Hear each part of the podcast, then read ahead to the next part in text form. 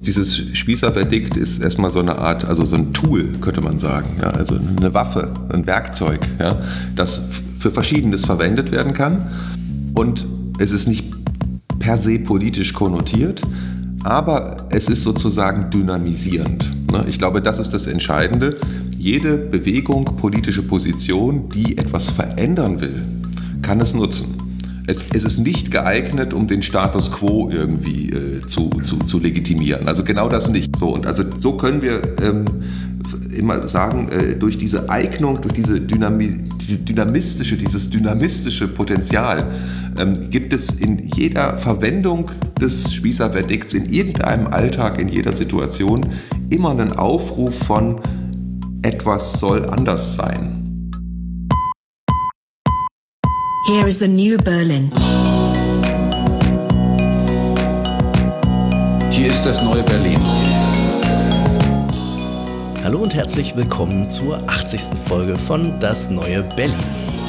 Vor einiger Zeit haben wir mal eine Sendung gemacht, in der wir an einer Stelle auch über den sogenannten Kleinbürger geredet haben. Dafür haben wir dann auf Twitter eine Beschwerde bekommen, dass wir damit Verachtung für eine bestimmte Gruppe von Akteuren zum Ausdruck gebracht hätten. So ganz fair fand ich das damals nicht, denn äh, wir haben uns dabei ausdrücklich auf die soziologischen Beschreibungen Pierre Bourdieus bezogen. Ganz unbegründet war die Kritik aber dennoch nicht, denn Kleinbürger ist ja tatsächlich ein sehr negativer Begriff, der auch in einer Reihe von anderen abwertenden Begriffen steht, zum Beispiel dem Philister, dem Spießbürger und natürlich am bekanntesten schlicht dem Spießer. Vielleicht können wir heute diese Ehrenschuld ein wenig tilgen, denn unsere heutigen Gäste haben ein ganzes Buch über diese kleinen Beleidigungen, diese Abwertungen äh, geschrieben und zeigen darin, wie stabil diese Zuschreibung in den letzten ungefähr 200 Jahren gewesen ist, wie sehr unsere Urteile über Menschengruppen, über Gesellschaft und auch über das gute Leben im Grunde von äh, diesen Urteilen auch äh, geprägt sind. Das Buch heißt Das Spießerverdikt. Geschrieben wurde es von den SoziologInnen Dominik Schrage und Sonja Engel, mit denen wir uns heute unterhalten. Herzlich willkommen, schön, dass ihr da seid. Ja, danke für die Einladung. Danke für die Einladung. In Ihrem Buch untersuchen Sie ja das Phänomen, untersuchen Sie das Phänomen des Spießers ja unter der Hinsicht von abwertenden Mustern, von abwertenden Diskursen, von abwertenden Praktiken. Sie sprechen von Invektiven, wenn ich das äh, richtig in Erinnerung habe. Wieso sind solche abwertenden ähm, Praktiken, Diskurse interessant aus soziologischer Sicht und ähm, wieso ist vielleicht der Spießer besonders aufschlussreich in dieser Hinsicht? Ja, also vielleicht ähm, äh, interessant sind Invektiven vielleicht zum Wort. Das ist eigentlich ein uraltes Wort. Das kommt aus der klassischen Rhetorik und ist ein Genre. Ähm, und es gab schon im alten Rom äh, sozusagen Lehrbücher, äh, wie man Invektiven, so heißt dann diese Gattung, also Schmähreden, hält. Ähm, und äh, warum ist das interessant? Ich meine, das ist eigentlich ja heutzutage auch medialer Alltag. Äh, also dass es diese abwertenden im Kontext von politischen Polarisierungen sozusagen eine extrem abwertende Kommunikation gibt. Und gleichzeitig ist uns als Soziologinnen und Soziologen, glaube ich, auch ziemlich klar, dass die moralische Verurteilung nicht ausreicht, um das Phänomen zu verstehen, ja, äh, sondern die Produktivität eben dieser Art der invektiven Kommunikation ist soziologisch hochinteressant und wahrscheinlich unumgänglich um unsere heutige Gegenwart. Also ich nenne jetzt nur Trump, Bolsonaro und diese ganzen Geschichten, Begida und so. Ähm, und vor dem Hintergrund ist eigentlich ähm, das Interesse an diesen Kommunikationsformen entstanden im Kontext von einem Sonderforschungsbereich äh, äh, in Dresden. Und in dem Kontext ist auch unser Interesse an Invektivität, so ist dieser ähm, Neologismus, den wir da verwendet haben. Und unser Teilprojekt hat sich eben mit diesem sogenannten Spießerverdikt beschäftigt und dieses Spießerverdikt ist eben aus, ne, das haben Sie ja schon schön erläutert, es ist ziemlich kompliziert, wenn man mal kurz drüber nachdenkt, was eigentlich passiert, wenn man jemanden Spießer nennt. Ne? Es ist komplizierter, als wenn man jemanden ähm, dick, dumm oder faul nennt. Ja? Ähm, äh, das sind ja sozusagen reine Art Personam-Geschichten. Aber was rufen wir auf, wenn wir ähm, Spießer sagen? wir rufen auch auf eine Vorstellung von einer Ordnung, in der die Spießer irgendwie abgewertet werden können, in der sie eine unvorteilhafte Rolle spielen. Und diese Ordnungsvorstellung, diese Vorstellung einer Gesellschaft, in der sozusagen die Spießer eigentlich weg müssen oder stören, ähm, wird sozusagen subkutan mit kommuniziert.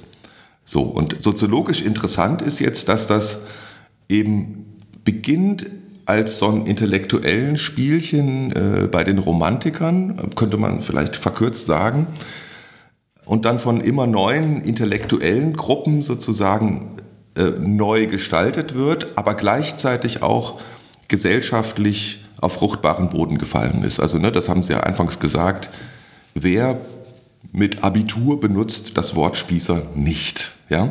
So, also ist es im Alltag angekommen und wer ohne Abitur kennt es nicht und ich sage jetzt nicht, dass das Abitur jetzt hier sozusagen ein Abgrenzungskriterium ist, aber das Wort ist im Alltag äh, wirklich sehr präsent.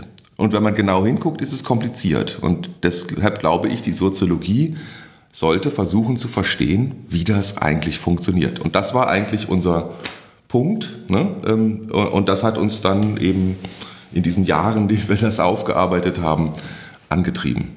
Der Antrieb für diesen Sonderforschungsbereich und deswegen daher kommt auch die, die Kontur unseres Projekts, ist, dass Invektiven eben mehr als eine rhetorische Gattung sind, sondern eben auch eine transformatorische Wirkung haben können oder also, dass die was mit sozialer Ordnung zu tun haben, mit der Veränderung sozialer Ordnung oder auch mit der Stabilisierung sozialer Ordnung. Ähm, und in vielen Hinsichten kann man ja sagen, ist der Spießer eigentlich so ein harmloses Beispiel. Also wenn man an Trump denkt oder wenn man an Hate Speech denkt, da hatten, redet man über Rassismus, über Sexismus, da hat man sofort die Strukturvorstellungen der Gesellschaft sofort mit Raum sozusagen, an den man da denkt. Wir haben dann eben versucht herauszukitzeln bei dem Spießer, also welche Rolle hat diese Beleidigung ähm, oder welche Rolle spielt diese Beleidigung in diesen Gesellschaftsverordnungen und deren Veränderungen?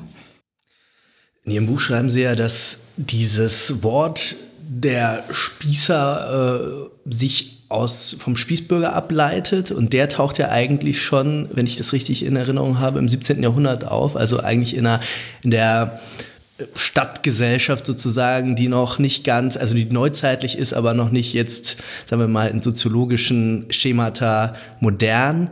Ähm, dennoch äh, fokussiert dann ihre Studie auf das 19. Jahrhundert. Ähm, Gibt es dafür einen Grund, wieso man jetzt nicht zum Beispiel im 17. Jahrhundert anfängt? Jan Wetzel arbeitet ja an der, will ja am liebsten die Moderne aus der Soziologie wieder vertreiben. Insofern ist das vielleicht ganz interessant, äh, wieso man nicht zum Beispiel in der äh, frühen Neuzeit auch oder im Barock anfängt. Ähm, Vielleicht kann ich da in dem Kontext noch anfügen, ihr zitiert ja dort auch Aristoteles oder sowas, also so ein paar Antike. Das heißt offenbar dieses Gefühl, dass man Spießer sozusagen in einem ganz alltags, äh, ja, basalen Alltagssinne irgendjemand, der langweilig ist, etabliert und so weiter.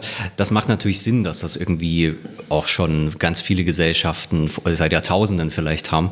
Ähm, genau, also äh, sind da Quellen? Was sind, sind vielleicht die antiken Quellen? Also vielleicht könnt ihr das auch noch ein bisschen mit sagen. Also antike Quellen zum Spießbürger äh, gibt es wahrscheinlich nicht, würde ich behaupten. Ähm, um das nochmal einzuordnen, also es gibt diesen Begriff Spießbürger seit dem 17. Jahrhundert, ähm, da war der aber eine Kategorie des Militärs. Das war einfach eine Bezeichnung für die Leute, die mit Spießen bewaffnet dann äh, ihre Städte verteidigt haben. Und die hatten Spieße, das waren einfach herzustellen Waffen. Die, ähm, da brauchte man keine besonderen materiellen Ressourcen sozusagen für. Und da war das einfach eine Einheit der, der Kampftruppen, würde man heute wahrscheinlich sagen. Und da gibt es die Bezeichnung, aber deswegen ist es uns auch so wichtig, nicht an diesen Bezeichnungen zu doll zu hängen, sondern sozusagen der Spießbürger, also die, das Spießerverdikt ist eben ein kommunikatives Muster, das etwas Bestimmtes transportiert. Ähm, und diese Bedeutung hatte der Spießbürger im 17. Jahrhundert noch nicht. Und wir setzen dann eben an, weil man feststellen kann, so um die Wende 1900 fängt eben der, der, dieses wird der Spießbürgerbegriff zu einer Abwertung. Also erst dann wird er, ähm, also das rechtfertigt sich sozusagen her von der Verwendungsweise. Ähm, ja, als Abwertung und als soziale Positionierung, die über den Versuch äh, einer Beschreibung hinausgeht. Äh, vielleicht hatte ich das falsch verstanden, aber ich dachte, es wäre auch schon im 17. Jahrhundert äh, von Studenten benutzt worden oder ist das wirklich? Nein, das ist der Philister. Das ist nur der Philister. Also das ist vielleicht, das ist ganz wichtig, was, was Sonja auch gesagt hat. Es geht uns um die Identifikation, Formanalyse und Funktionsbestimmung eines kommunikativen Musters. Ja. Das heißt jetzt Spießerverdikt, sozusagen, weil im 20. Jahrhundert der Spießer sich als sozusagen Trägerwort für dieses Muster durchgesetzt hat. Wenn man jetzt aber zurückgeht, genealogisch, also wir haben versucht sozusagen zu identifizieren, wann, wann beginnt dieses Muster eigentlich zu existieren, ähm, dann wird man sozusagen durchs 19. Jahrhundert zurückgeworfen. Man landet beim Philister, also bei der Romantik, bei der Philister-Satire oder Schelte oder Kritik. Und das Wort Philister, das findet man auch um 1700 ähm, im studentischen Kontext in Jena. Äh, da wird irgendwie kommt ein Student zu Tode und der Pastor hält eine Rede und erzählt die Philister-Geschichte aus dem Alten Testament. Philister über dir, ja, und, und die Studenten äh, übertragen das und sehen in den Philistern sozusagen dann die spießigen Stadtbürger, ja, ähm, während sie sozusagen die agile, lebendige Gruppe ist. Das ist aber noch lokal begrenzt auf die, Stud auf die Universitätsstädte, die ja ziemlich klein waren und auch in der Frühzeit neuzeitlichen Sozialordnung eben einen bestimmten Ort hatten. Aber nichtsdestotrotz invektiv. Das ist, das ist auf jeden Fall schon invektiv und dieser invektive Drive, der scheint aus, diesem, aus dieser studentischen Verwendung zu kommen, ist aber noch lokal begrenzt. Und wenn wir jetzt eine Jahrhundertwende weitergehen, sozusagen um 1800, dann sieht man, dass die Romantiker, und zwar in Deutschland primär, ähm, Brentano und andere, diesen Philisterbegriff aufgreifen und ihn generalisieren. Ja, also über diesen, der Brentano ist ja kein Student mehr, als er das schreibt. Ne? Ähm, Brentano verwendet aber interessanterweise heutzutage auch, er spricht immer von Studierenden, ja, und er will nicht gendern, sondern der will dieses Aktive, dass die Studierenden eigentlich immer tätig sind. Ja, während die Philister, die sind untätig, geistlos sozusagen, tot. Ja. Ähm, und da in diesem Kontext der Romantik wird sozusagen der Philisterbegriff ähm, gegen den Genie, äh, gegen das Genie sozusagen gestellt und dient sozusagen auch zur Selbststilisierung der Romantiker und ihrer Denkungsweise und gleichzeitig hat dann einen universalhistorischen und auch subkutan gesellschaftlichen Anspruch. Ne? Ähm, das heißt, da wird das aus diesem lokalen Kontext der Universitätsstadt übertragen auf die Welt und die Gesellschaft. Also das ist sozusagen der Moment, wo, wo dieser Philisterbegriff eine, eine Tragweite erhält und dann diese Sequenz ähm, äh, Philister, Kleinbürger, Spießbürger ähm, beginnen lässt. Zu ja. diesen zu diesen äh, Stationen kommen wir natürlich nochmal. Ich würde nochmal nachfragen, wie ist das national beziehungsweise international? Ist, der, ist dieses Muster was, was man schon eher irgendwie in Deutschland auch verorten muss? Das sind ja jetzt alles erstmal offensichtlich deutsche Wörter. Äh, oder gibt es einfach irgendwie in allen, sagen wir mal zumindest irgendwie europäischen, äh, mitteleuropäischen Ländern Variationen dieses Musters, die einfach dann mit, sagen wir mal, ähnlichen äh, Attributen versehen sind, in einer ähnlichen Zeit entstehen und dann einfach mit anderen Wörtern besetzt sind? Oder ist es eben doch eine deutsche Affäre der Spießer? Mhm. Ähm, es gibt auch in anderen europäischen Sprachen äh, Begriffe für diese soziale Gruppe sozusagen, die da ähm, bezeichnet wird. Also im Englischen gibt es einen Begriff Philistine, der ist inzwischen aber ähnlich wahrscheinlich wie Philister aus dem aktiven Sprachgebrauch ähm, verschwunden.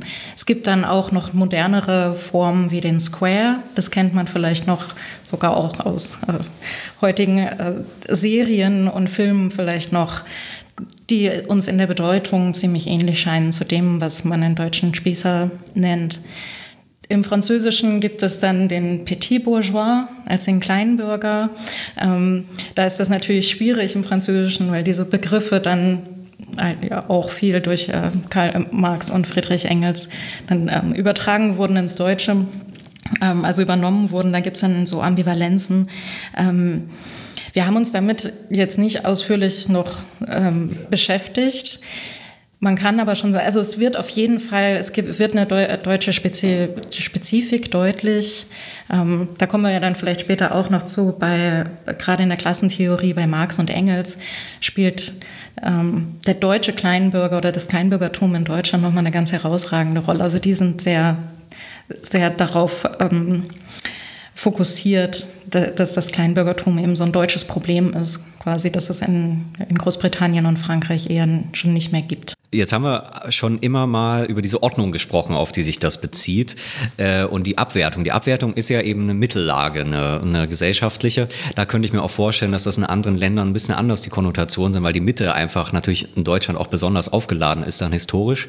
Ähm, das zeichnet er ja auch nach im Hinblick dann besonders auf die Soziologie, die da natürlich eine ganz, ganz, ganz wichtige Rolle spielt, auf diese, für diese deutsche Vorstellung der Mitte. Ähm, könnt ihr darauf ein bisschen ähm, eingehen? Ähm?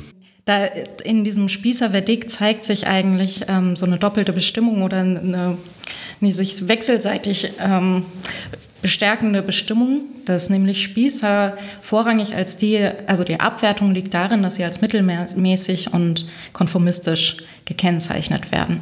Und damit werden sie in einer ähm, mittleren Position in der sozialen Ordnung verordnet über darüber, dass sie eben nichts Außergewöhnliches sind. Also sie sind weder oben noch unten, wenn man jetzt das sich als vertikale Gesellschaftsordnung denkt. Ähm, und sie sind auch tendenziell eher so gut integriert. Ähm, also da gibt es die Vorstellung der Mitte von einem Innen, was von einem Außen abzugrenzen ist. Und der Effekt ist eben, dass dadurch, dass die, die in der Mitte sind und als mittelmäßig disqualifiziert werden, damit auch die Mitte in der Gesellschaft disqualifizieren. Ne? Das heißt, man kann sehen, welche Leute halten sich an diesem Ort auf und wenn die da sind, ist der Ort schlecht. Ja?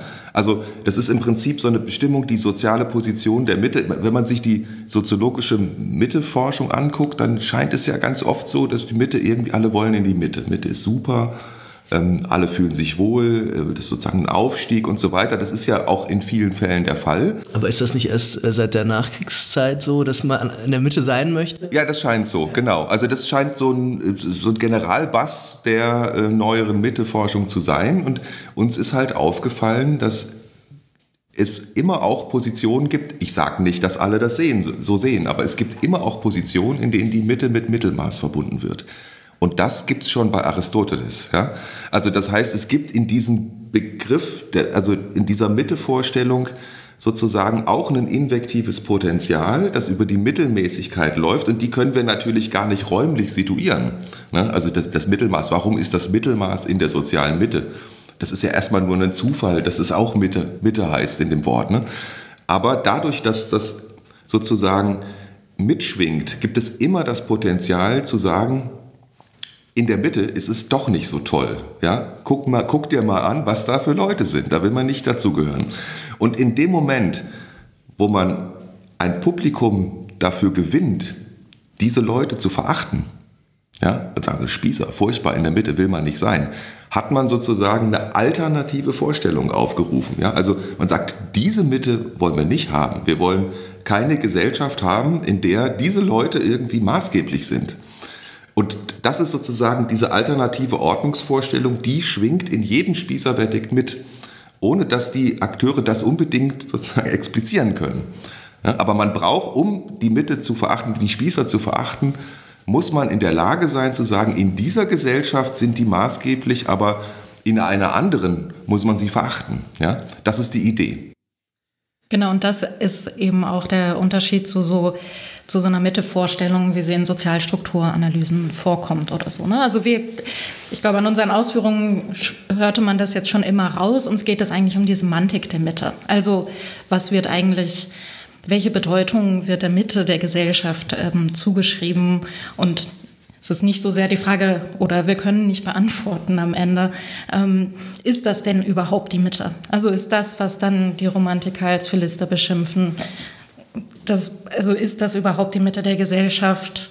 Würde man wahrscheinlich äh, also heute bestreiten müssen, dass das irgendwie die, die Mehrheit oder die Mitte war. Ich meine, dieses Urteil oder diese Invektive ist ja auch indifferent eigentlich gegenüber der Zusammensetzung der Gesellschaft. Also egal, wie die Gesellschaft zusammengesetzt ist, was die Leute machen. Man kann sich immer von so einer gedachten Mitte ähm, distanzieren. Das schreibt er ja auch. Das ist, glaube ich, auch wichtig, ähm, dass es ähm, äh, keine, ja eben keine interpersonale Kommunikation ist, sondern dass es eben eine massenmediale Abwertung ist, die sich an ein Publikum richtet, aber ja sozusagen nie direkt. Also man kann das zwar auch, ähm, im, keine Ahnung, die Jugendlichen ihren Eltern das vorwerfen. Ähm, ähm, das ist wahrscheinlich nochmal eine andere Situation, als, als ihr jetzt meint, auch wenn sie ähnliche Semantiken in Anspruch nimmt. Aber eigentlich ist es doch ein Diskurs.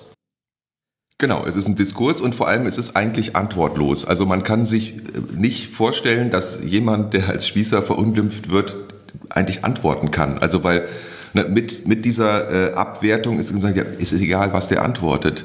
Wir wissen das ja sowieso schon. Ja? Es kann nur eine spießige Antwort kommen, die, die bestätigt, also die Aussage bestätigt. Eigentlich wendet man sich an ein Publikum äh, dem man sagt, hier guckt euch diese Leute an. Ne? Es ist ein, wir haben das Desidentifikationsangebot genannt. Ne? Also wir machen ein Angebot, wenn ich jemanden als Spießer verunglimpfe, dann mache ich das Angebot, dass man so nicht sein will. Ja? So, und wenn das, das muss sozusagen bei einem Publikum auf Resonanz stoßen. Ne? Und das, das ist eigentlich der Effekt, der, der gesellschaftliche Effekt, den diese Spießerverdikte haben und der sie eben auch soziologisch relevant macht. Ja? Also weil wir ja beobachten können, das wird im 19. Jahrhundert erstens breiter, ähm, eben in den Medien, ja, in Zeitschriften, Karikaturen und so weiter. Überall kommen jetzt die Philister raus, die Fußnoten äh, von Marx sind voll von Philistern und so weiter. Ne? Also die tauchen überall auf, haben eine bestimmte ähm, Effektivität und der zweite Punkt, ähm, diese Spießerverdikte modifizieren sich. Also ähm, die romantische äh, Philister-Invektive wird dann sozusagen überboten von der klassentheoretischen mit dem Kleinbürger und die wird wiederum überboten von der, von der der Bohème. Ja? Ähm, also das heißt, die Spießerverdikte passen sich neuen gesellschaftlichen Konstellationen an und zeugen insofern auch davon, dass es im Diskurs beobachtbar einen Wandel von Ordnungsvorstellungen gibt und aber auch von den referenzierten sozialen Gruppen. Die, sind Anfang des 19. Jahrhunderts andere als am Ende des 19. Jahrhunderts. Das kann man eigentlich sehr genau sehen. Dann schauen wir uns doch mal diese, sagen wir mal, drei großen Varianten dieses kommunikativen Musters genauer an, die ihr im Buch beschreibt. Das ist, wie ihr schon angedeutet habt, die romantische Philisterkritik, die ähm, klassentheoretisch, sage ich mal, orientierte äh, Kleinbürgerkritik und die bohemistische Bürgerkritik kann man vielleicht sagen, äh, weil der Bürger da dann schon irgendwie verallgemeinert ist. Da kommt schon auch zum Ausdruck irgendwie, dass es auch sozusagen der Ort, von dem aus äh, der ähm, diejenigen, die die Verdikte aussprechen, äh, sprechen, auch diskursiv unterschiedlich konstruiert wird. Ähm, bei der Romantik hatte ich den Eindruck in euren Beschreibungen, oder das schreibt ihr eigentlich auch selbst, äh, dass, es, dass es eigentlich eher eine Art von innerbürgerlicher Distinktionspraxis ist, äh, kann man das so sagen? Also, dass es eigentlich ja äh, jetzt in eurem Sinne natürlich nicht sozialstrukturell, aber irgendwie ja doch irgendwie auch eine relativ mittige Gruppe ist, die da kritisiert, eine andere mittige Gruppe im Kampf um die Mitte. Kann man das so sagen? Vielleicht könnt ihr das auch äh, am Beispiel gerne nochmal genauer euch äh, das, das beschreiben, ja. Ja, also genau für die Romantik lässt sich das noch ziemlich eindeutig sehen, was auch kann man vielleicht als Disclaimer voranstellen, ja auch damit zu tun hat, dass das die Texte sind, die uns jetzt noch zur Diskursanalyse zur Verfügung stehen, weil das eben das ist, was kanonisiert wurde. Wir haben eben Gesamtausgaben von Brentano und äh, Novalis und, äh, und so weiter, also den ähm, Autoren, die da wichtig sind. Ähm, und da kann man in der, in der Romantik schon sehen, dass das eigentlich auch kleine Zirkel sind. Und dass also die, die Leute, die sind auch die haben auch interpersonale Kontakte, also die treffen sich an den Unis, sie treffen sich in den Salons sozusagen, ähm, wo sie sich dann aber eben nicht mehr, also keine Pasquillen aufeinander schreiben unbedingt, ähm, sondern diese Verallgemeinerung ähm, vornehmen, die Dominik vorhin schon beschrieben hat, also was sich an diesem Philisterbegriff eben ganz gut zeigen, zeigen lässt. Ähm, und dann eben, also dadurch so ein, das, das Verbreitern auch auf so ein Gesell also auf eine gesellschaftliche Ordnung. Und bei den Romantikern ging es aber ganz konkret darum, auch um eine Abgrenzung zu dem, nennen wir sie mal grob, den Aufklärern, die eben sehr auf Vernunft gesetzt haben, die eben eine, ähm, eine vernunftgemäße Ordnung haben wollten, für die die Mitte noch vielleicht, könnte man noch vielleicht eher positiv ähm, oder die die goldene Mitte war noch etwas Positives und die, die Affektkontrolle äh, insbesondere war eben was ganz Positives. Und da haben wir auch sehr viel gelernt von Literaturwissenschaftlerinnen, ähm, die das eben also genauer herausgearbeitet haben, auch wie so wie diese rhetorischen Formen wie Polemik ähm, eigentlich dann versucht wurden zu, zurückzudrängen. Also Streit sollte es eigentlich äh, nicht mehr geben, sondern wir reden jetzt wie vernünftige Menschen miteinander. Also das ist ja auch was, was wir heute kennen aus den Diskursen um Hate Speech und äh, Verrohung der Gesellschaft bei Twitter und Facebook und so weiter. Ähm, und das war eben der Ansatz der Romantiker zu sagen, nee, wir brauchen dieses Transgressive, wir wollen nicht irgendwie uns auf so eine so eine Rationalität zusammenstauchen lassen, sozusagen, sondern unsere Subjekte, unsere Subjektivität ähm, in vollerem Ausmaße äh, entfalten zu können oder rauslassen zu können. Und gerade in der Romantik, die Texte sind in vieler Hinsicht auch wirklich spaßig zu lesen, weil die in sich so krass eskalieren. Also da kommt noch einer und dann kommt noch einer. Also das ist wirklich so, da kommt ein Hammer nach dem, nach dem nächsten.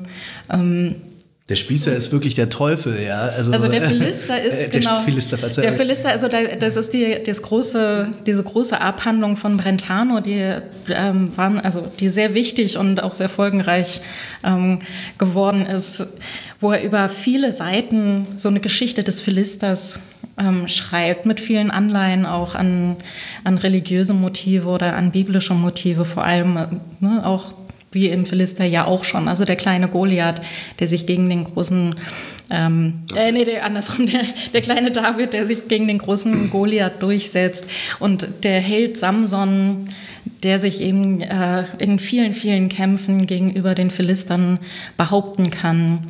Ähm, da, da, diese Bezüge werden ganz viel aufgerufen, aber dann passiert eben was darüber hinaus, indem nämlich auch der Philister dann in die Gegenwart geholt wird und dann ein so ein spießiges Leben des Philisters in der Jetztzeit, also Anfang des 19. Jahrhunderts beschrieben wird, der dann halt morgens aufsteht, seinen Kaffee haben will, ähm, nur in die Kirche geht, weil andere Leute ihn in der Kirche sehen müssen. Eigentlich ist ihm Gott egal, aber was die anderen Leute denken, das ist das ganz Wichtige. Bloß alles so machen wie die anderen Menschen, das ist ganz wichtig. Ähm, ja, das ist eigentlich ein ganz großartiges Dokument, auch allerdings bestückt mit sehr viel Antisemitismus, also das darf auch nicht, nicht verschwiegen werden, das spielte da das auch immer noch mit rein. Vielleicht können wir da nochmal drauf eingehen. Also er hat auch dann so eine Musterkarte, hieß das, glaube ich, wo dann, ähm, und deshalb ist mir nicht so hundertprozentig klar geworden, der Philister eigentlich das Gegenteil vom Jude ist. Ähm, vielleicht könnt ihr da noch ein bisschen eingehen oder vielleicht überhaupt noch so diesen Text ein bisschen, weil den analysiert er ja äh, ähm, sozusagen ein bisschen detaillierter, ähm, auch sehr nachvollziehbar. Also die Zitate, die sind ja wirklich, wie du schon sagst, ähm, der absolute Hammer. Also der hatte auf jeden Fall Lust, da richtig die Keule auszupacken. Ähm, genau, vielleicht könnt ihr da ein bisschen was dazu sagen. Ja, also es ist nicht, nicht so ganz einfach. Also die, das ist auch eine, eine schwierige Konstruktion sozusagen bei dem Brentano. Ähm, es gibt neben dieser Musterkarte auch noch am Ende so, ein, so eine Zeichnung, die fingiert von irgendeinem italienischen Zeichner aus dem 15. Jahrhundert, ähm, also wird dem zugeschrieben, wo das alles nochmal darge, äh, dargestellt ist. Und da gibt es eine, einen Ausschnitt, in dem der Philister und der Jude in so einer Umarmung gezeigt werden. Ähm, aber da, der, also die, der eine zeigt sozusagen mit dem Kopf nach links und den Füßen nach rechts und der andere mit dem Kopf nach rechts und die Füße nach links. Und da wird eben gesagt, ja, einerseits sind die halt Gegensätze und andererseits sind sie aber so ganz in ganz enger Umarmung. Ähm, und da kann man, glaube ich, sagen, dass, ähm, also, dass Antisemitismus unter den Romantikern ein Problem war und dass auch also oder weit verbreitet war. Ähm, da gibt es dann eben auch die entsprechenden politischen Hintergründe. Also das hat dann auch was mit dem, mit dem Textentstehung zu tun, weil die Version, die wir jetzt haben, ist die spätere von 1811 und da ging es eben gerade stark um die Judenemanzipation, die halt zurückgedrängt werden ähm, musste. Und es war klar, Juden und Philister sind beides die Feinde. Also das sind halt die, mit denen man nicht zusammen arbeiten kann, sage ich mal, will. Also vielleicht noch, also ich glaube, wichtig ist, genau wie du es zum Schluss gesagt hast, dass ähm, auf der einen Seite können Juden keine Philister sein, weil die Philister sind ja Deutsche. Ja, also das ist natürlich von vornherein eine, eine äh, völkische, eigentlich protovölkische Vorstellung. Ähm, aber beide sind die Feinde, was ja vielleicht auch eine deutliche, also mit Bourdieu gut erklärbare Positionierungsstrategie ist. Ja, also wenn man sozusagen zwei Gegner identifiziert, dann hat man eine neue Position aufgemacht. Ne? Das ist ja ganz klar. Ne? Und das ist sozusagen Mittel, um die Idee der Romantik durchzusetzen. Ne? Wie Sonja das in Bezug auf die Aufklärung auch erläutert hat. Ja? Also die Romantik wird plausibel gemacht durch diese Art des invektiven Schreibens, unter anderem. Ne? Ähm, also es ist ein affektives Projekt auch. Und ähm, was jetzt, deswegen hat eben ist es differenziert. Man muss, also Brentano muss sozusagen die beiden Figuren, Philister und den Juden, äh, identifizieren und sich von beiden abgrenzen und kann aber sie auch nicht in eins schieben. Also das scheint mir einfach sozusagen eine Diskursbedingung zu sein in 1811, ja, ähm, also mit Beginn sozusagen der Nationalvorstellungen und so weiter ähm, vermutlich, leider ist diese Rede, die ursprüngliche Rede von Ende des 18. Jahrhunderts, die gibt es nicht mehr. Mhm. Und äh, also die, die Literaturwissenschaft vermutet, also dass die also wesentlich kürzer war natürlich und auch wahrscheinlich anders formuliert. Also, aber das wissen wir einfach nicht. Also ich musste beim Lesen, ihr habt ja auch einleitend schon von Trump und diesen ganzen Leuten, diesen Gruppen gesprochen, wo es ja sehr, also die ganze Gruppenkohärenz eigentlich auch dadurch erzeugt wird, dass man immer auf andere sozusagen draufhaut. Ähm, dieses Gefühl hatte ich so in dem Text. Also das ist wirklich ein Genre, was, was ganz genau von dieser affektiven ähm, äh, Dimension äh, lebt. Und die Differenz zur Aufklärung, die ist, also ich habe mich mit Volksaufklärung auch beschäftigt im 18. Jahrhundert und dort ist dann hunderte Zeitschriften in den deutschen Gebieten, die alle gemeinnützig heißen. Also sozusagen überall steht diese Gemeinnützigkeit drüber. Das ist so ein richtiger Modebegriff, so der ab den 17, 70ern oder sowas. Und alles muss gemeinnützig sein bei den Aufklärern. Und das klingt so, als wenn das wirklich das Gegenprogramm ist. Jetzt äh, gemeinnützig, das ist nur sozusagen so das Label immer, ja, ist ja auch die Mitte, ne, die Gesellschaft insgesamt. Und wir kommen jetzt so und, und ähm, schlagen da rein. Vielleicht könnt ihr noch ein bisschen was zu der Funktion dann sagen. Also ich habe schon, diese Gruppenkohärenz ist so eine Ebene. Dann auch dieser ähm, sozusagen eine neue Elite sozusagen, Geisteselite, die sich gegen eine etablierte Geisteselite ähm, äh, ähm, sozusagen etablieren will. Ähm, und dann sozusagen diese affektive Ebene, auch das schreibt er, dass diese Musterkarte eigentlich so fast billig irgendwie, dass man so eine Liste findet von was darf ich alles nicht tun, äh, um sozusagen eben kein Verlister zu sein. Also genau, sozusagen diese funktionale Ebene könnte vielleicht noch ein bisschen ähm, da ausführen. Ja, genau. Vielleicht muss man kurz erläutern, was Musterkarte ist. Ja. Also man findet das äh, im 19. Jahrhundert immer wieder, wo halt äh, Leute, die ähm, etwas ausführlicher über Philister, Kleinbürger oder Spießbürger schreiben, ähm, die Merkmale aufschreiben. Also woran erkennt man die? Das muss man ja auch wissen. Ja? Also die haben bestimmte Jacken und, und also in der Romantik sind die irgendwie mehrfach zwiebelartig gekleidet, ganz dick angezogen ähm, Pfeife rauchen und so weiter. Ne? Ähm, also es gibt dann ganz viele Merkmale, also womit sozusagen gezeigt wird, es geht darum, auch einen sozialen Typus, also wir sprechen da von Sozialfigur, ne, eine Sozialfigur zu erschaffen. Also die, die Spießer, Philister und so weiter sind nicht unbedingt eine Gruppe, die das Bewusstsein davon hat, diese Gruppe zu sein oder an bestimmten Merkmalen, also soziodemografischen Merkmalen erkennbar ist, sondern das Publikum wird ausgestattet sozusagen mit Merkmalskatalogen, wie man die erkennen kann. Und weil es geht ja darum zu befähigen, ne, dieses Verdikt selbst auch zu verwenden. Und, ah, das sind die Philister und so will man nicht sein und so. Und diese Merkmalskataloge, ähm, die, die liegen, sind sozusagen Teil dieses Verdikts, ähm, wo auf der einen Seite ähm, dieses Desidentifikationsmodell mit dieser affektiven äh, Kraft, die Jan Wetzel gerade geschildert hat, angeboten wird und auf der anderen Seite durch die Merkmalskataloge äh, Kriterien an die Hand gegeben werden, auf wen man denn jetzt diese, äh, diese Verdikte stellen soll. Und das ist die Funktionsweise ist sozusagen auf der einen Seite ähm, äh, die Gruppe in der Gesellschaft, die man abwertet, identifizierbar zu machen und gleichzeitig aber natürlich auch die Kriterien, die sozusagen die, die Gründe dafür, warum die abgewertet werden müssen, also geistlos, konformistisch etc., die werden da mitkommuniziert. Und man, äh, die Funktions, also die, die, die wesentliche Funktion ist dabei eben äh, zu sagen, in dem Moment, wo ich erkenne, dass diese Leute verachtenswert sind, habe ich die Vorstellung der gesellschaftlichen Ordnung übernommen, ja, also die mit diesem Verdikt verbunden ist. Das, das scheint mir die, also diese wesentliche Verbindung zu sein. Und das ist bei den Romantikern halt noch ziemlich vage, weil die ja eigentlich nicht über Gesellschaft und gesellschaftliche Ordnung sprechen, ähm, sondern so äh, eigentlich Leben und Tod, Himmel und Erde, also so riesengroße Weltunterschiede machen ähm, und damit aber äh, plausibel machen wollen, dass die Genies, also die Romantiker, ähm, dadurch äh, als Genies erscheinen, dass sie erkennen, wer die Philister sind und deutlich machen, also auch rhetorisch geschickt deutlich machen, warum sie zu verachten sind und damit ihre eigene Position stärken. Während bei, den, bei der Kleinbürgerkritik, ne, das, das ist etwas, wo diese ganze Reflexion über Gesellschaft, gesellschaftliche Ordnung, historische Epochenabfolge und so weiter äh, im Zentrum steht. Das hat die Romantiker jetzt ja nicht so interessiert. Aber man findet Motive des romantischen Philister. Äh, Dings findet man eben dann auch bei der ähm, Klassentheorie, also bei Marx und Engels. Hallo, entschuldigt die kurze Unterbrechung. Danke, dass ihr unseren Podcast hört. Das Neue Berlin ist ein unabhängiger, kostenloser und werbefreier Podcast, in dem wir versuchen, die Gesellschaft zu verstehen. Die Geistes- und Sozialwissenschaften in all ihrer thematischen Breite helfen uns dabei. Wir sprechen mit Leuten, die noch nicht in jeder Talkshow saßen. Für sie nehmen wir uns Zeit in der Vorbereitung und im ausführlichen Gespräch. Das heißt Zeit für die langen geschichtlichen Linien, die Schwierigkeiten der Methode, die Abgründe der Theorie und die ewige Unsicherheit aller echten Wissenschaft. Wir denken, dass das wichtig ist. Wenn euch der Podcast gefällt, dann unterstützt uns doch.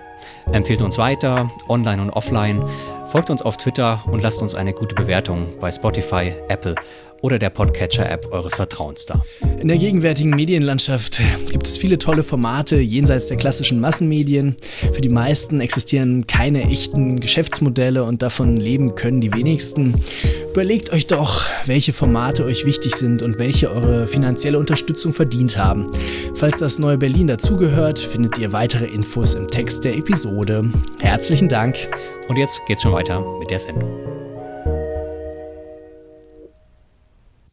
Zu der würde ich gleich kommen. Ja. Ich würde noch auf eine Sache, also die mir auch total ähm, ins Gesicht geschlagen ist, sozusagen, also dass diese Distinktionspraktiken ja wirklich ähm, wahnsinnig stabil auch sind, wenn man jetzt irgendwie an die Analyse, diese Geschmacksanalysen von Bourdieu auch denkt, äh, wie sich sozusagen der, der großbürgerliche vom kleinbürgerlichen Geschmack zum Beispiel unterscheidet.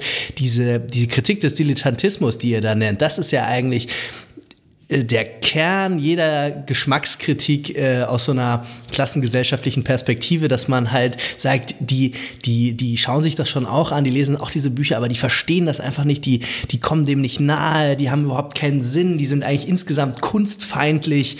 Das ist, äh, das ist ja eigentlich, haben die Romantiker das erfunden eigentlich? Kann das sein, dass das irgendwie, also in dieser, in dieser distinktiven Form äh, von einer, von einer, äh, sagen wir mal, Abgrenzung von äh, Fraktionen Dimensionen, in einer äh, von Schichten. Ähm, das finde ich total äh, prototypisch eigentlich, wie es dann auch später immer wieder stattfindet, so Geschmackskritik eigentlich, Geschmacksabwertung, äh, Kritik des ästhetischen Urteils anderer Schichten. Das ist, ist doch irgendwie wahnsinnig, wahnsinnig stabil dort äh, geblieben, habe hab ich das Gefühl gehabt, ja. Mhm. Ähm, ich glaube, ich kann nicht, äh, nicht mit Sicherheit sagen, ob die Romantiker das erfunden haben. Also ich meine, ästhetische Kritik gab es vorher auch schon. Ähm, Aber auch dieser Dilettantismusbegriff, der ist doch von Goethe und Schiller, oder? Ja, genau. Also, die, genau, also dass der Dilettantismus als Abwertung verwendet wird, ist auch ungefähr in der Zeit Zeit entstanden tatsächlich. Also vorher waren die Dilettanten die, die halt keine Profis waren, aber sich, also eben Kunstliebhaber waren, die halt das auch gemacht haben. Und das war irgendwas, was auf jeden Fall. Adlige. Ja, genau. Die, also was auch Anerkennung finden sollte oder konnte. Und das aber Dilettantismus eben, also zu dieser zum Gegner wurde sozusagen oder dass das diese mit dieser starken, diesen starken invektiven Charakter bekommen hat, das fällt auch ungefähr in der Zeit, also in die Zeit, das kann man ähm, auf jeden Fall sagen. Und ich finde aber auch interessant, also das ist auch so eine Ebene, über die wir manchmal geredet haben, die in dem Buch dann nicht mehr auftaucht, weil es nochmal fast ein eigenes Projekt geworden wäre, ist wahrscheinlich genau diese Interferenzen von dem, was im Spießerverdikt passiert und dem, was denn in den Beschreibungen, in den soziologischen Beschreibungen auch passiert. Weil ich das, was wie ihr eingeleitet habt, diese Kritik mit dem Kleinbürger und die Verbindung zu Bourdieu, ja, das ist die soziologische Beschreibung, aber es fällt halt auf, wie viel eigentlich da drin steckt von den Beschreibungen, die halten, also die wir Spießerverdikt nennen. Also bei Bourdieu ist das ganz offensichtlich. Ja. Ja, Der hat genau. den Merkmalskatalog einfach übernommen. Ja, ja gut, um es ganz äh, zugespitzt zu sagen, kann man das so sagen. Das wollte ich. Ich wollte Bourdieu jetzt nicht so.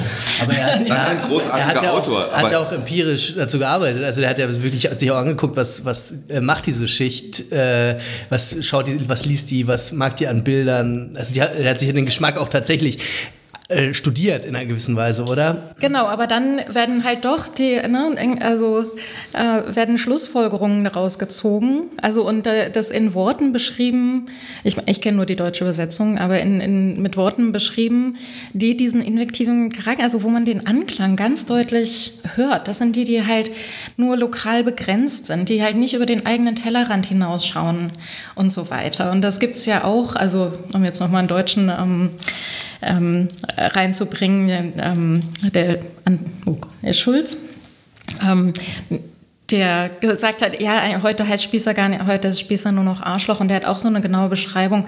Beim ähm, Spießer oder Kleinbürger stehen eben dann so eine Kommode und dann ist da ein Deckchen drauf und dann ist da ein Spitzendeckchen drauf und dann steht die Glaskaraffe darauf.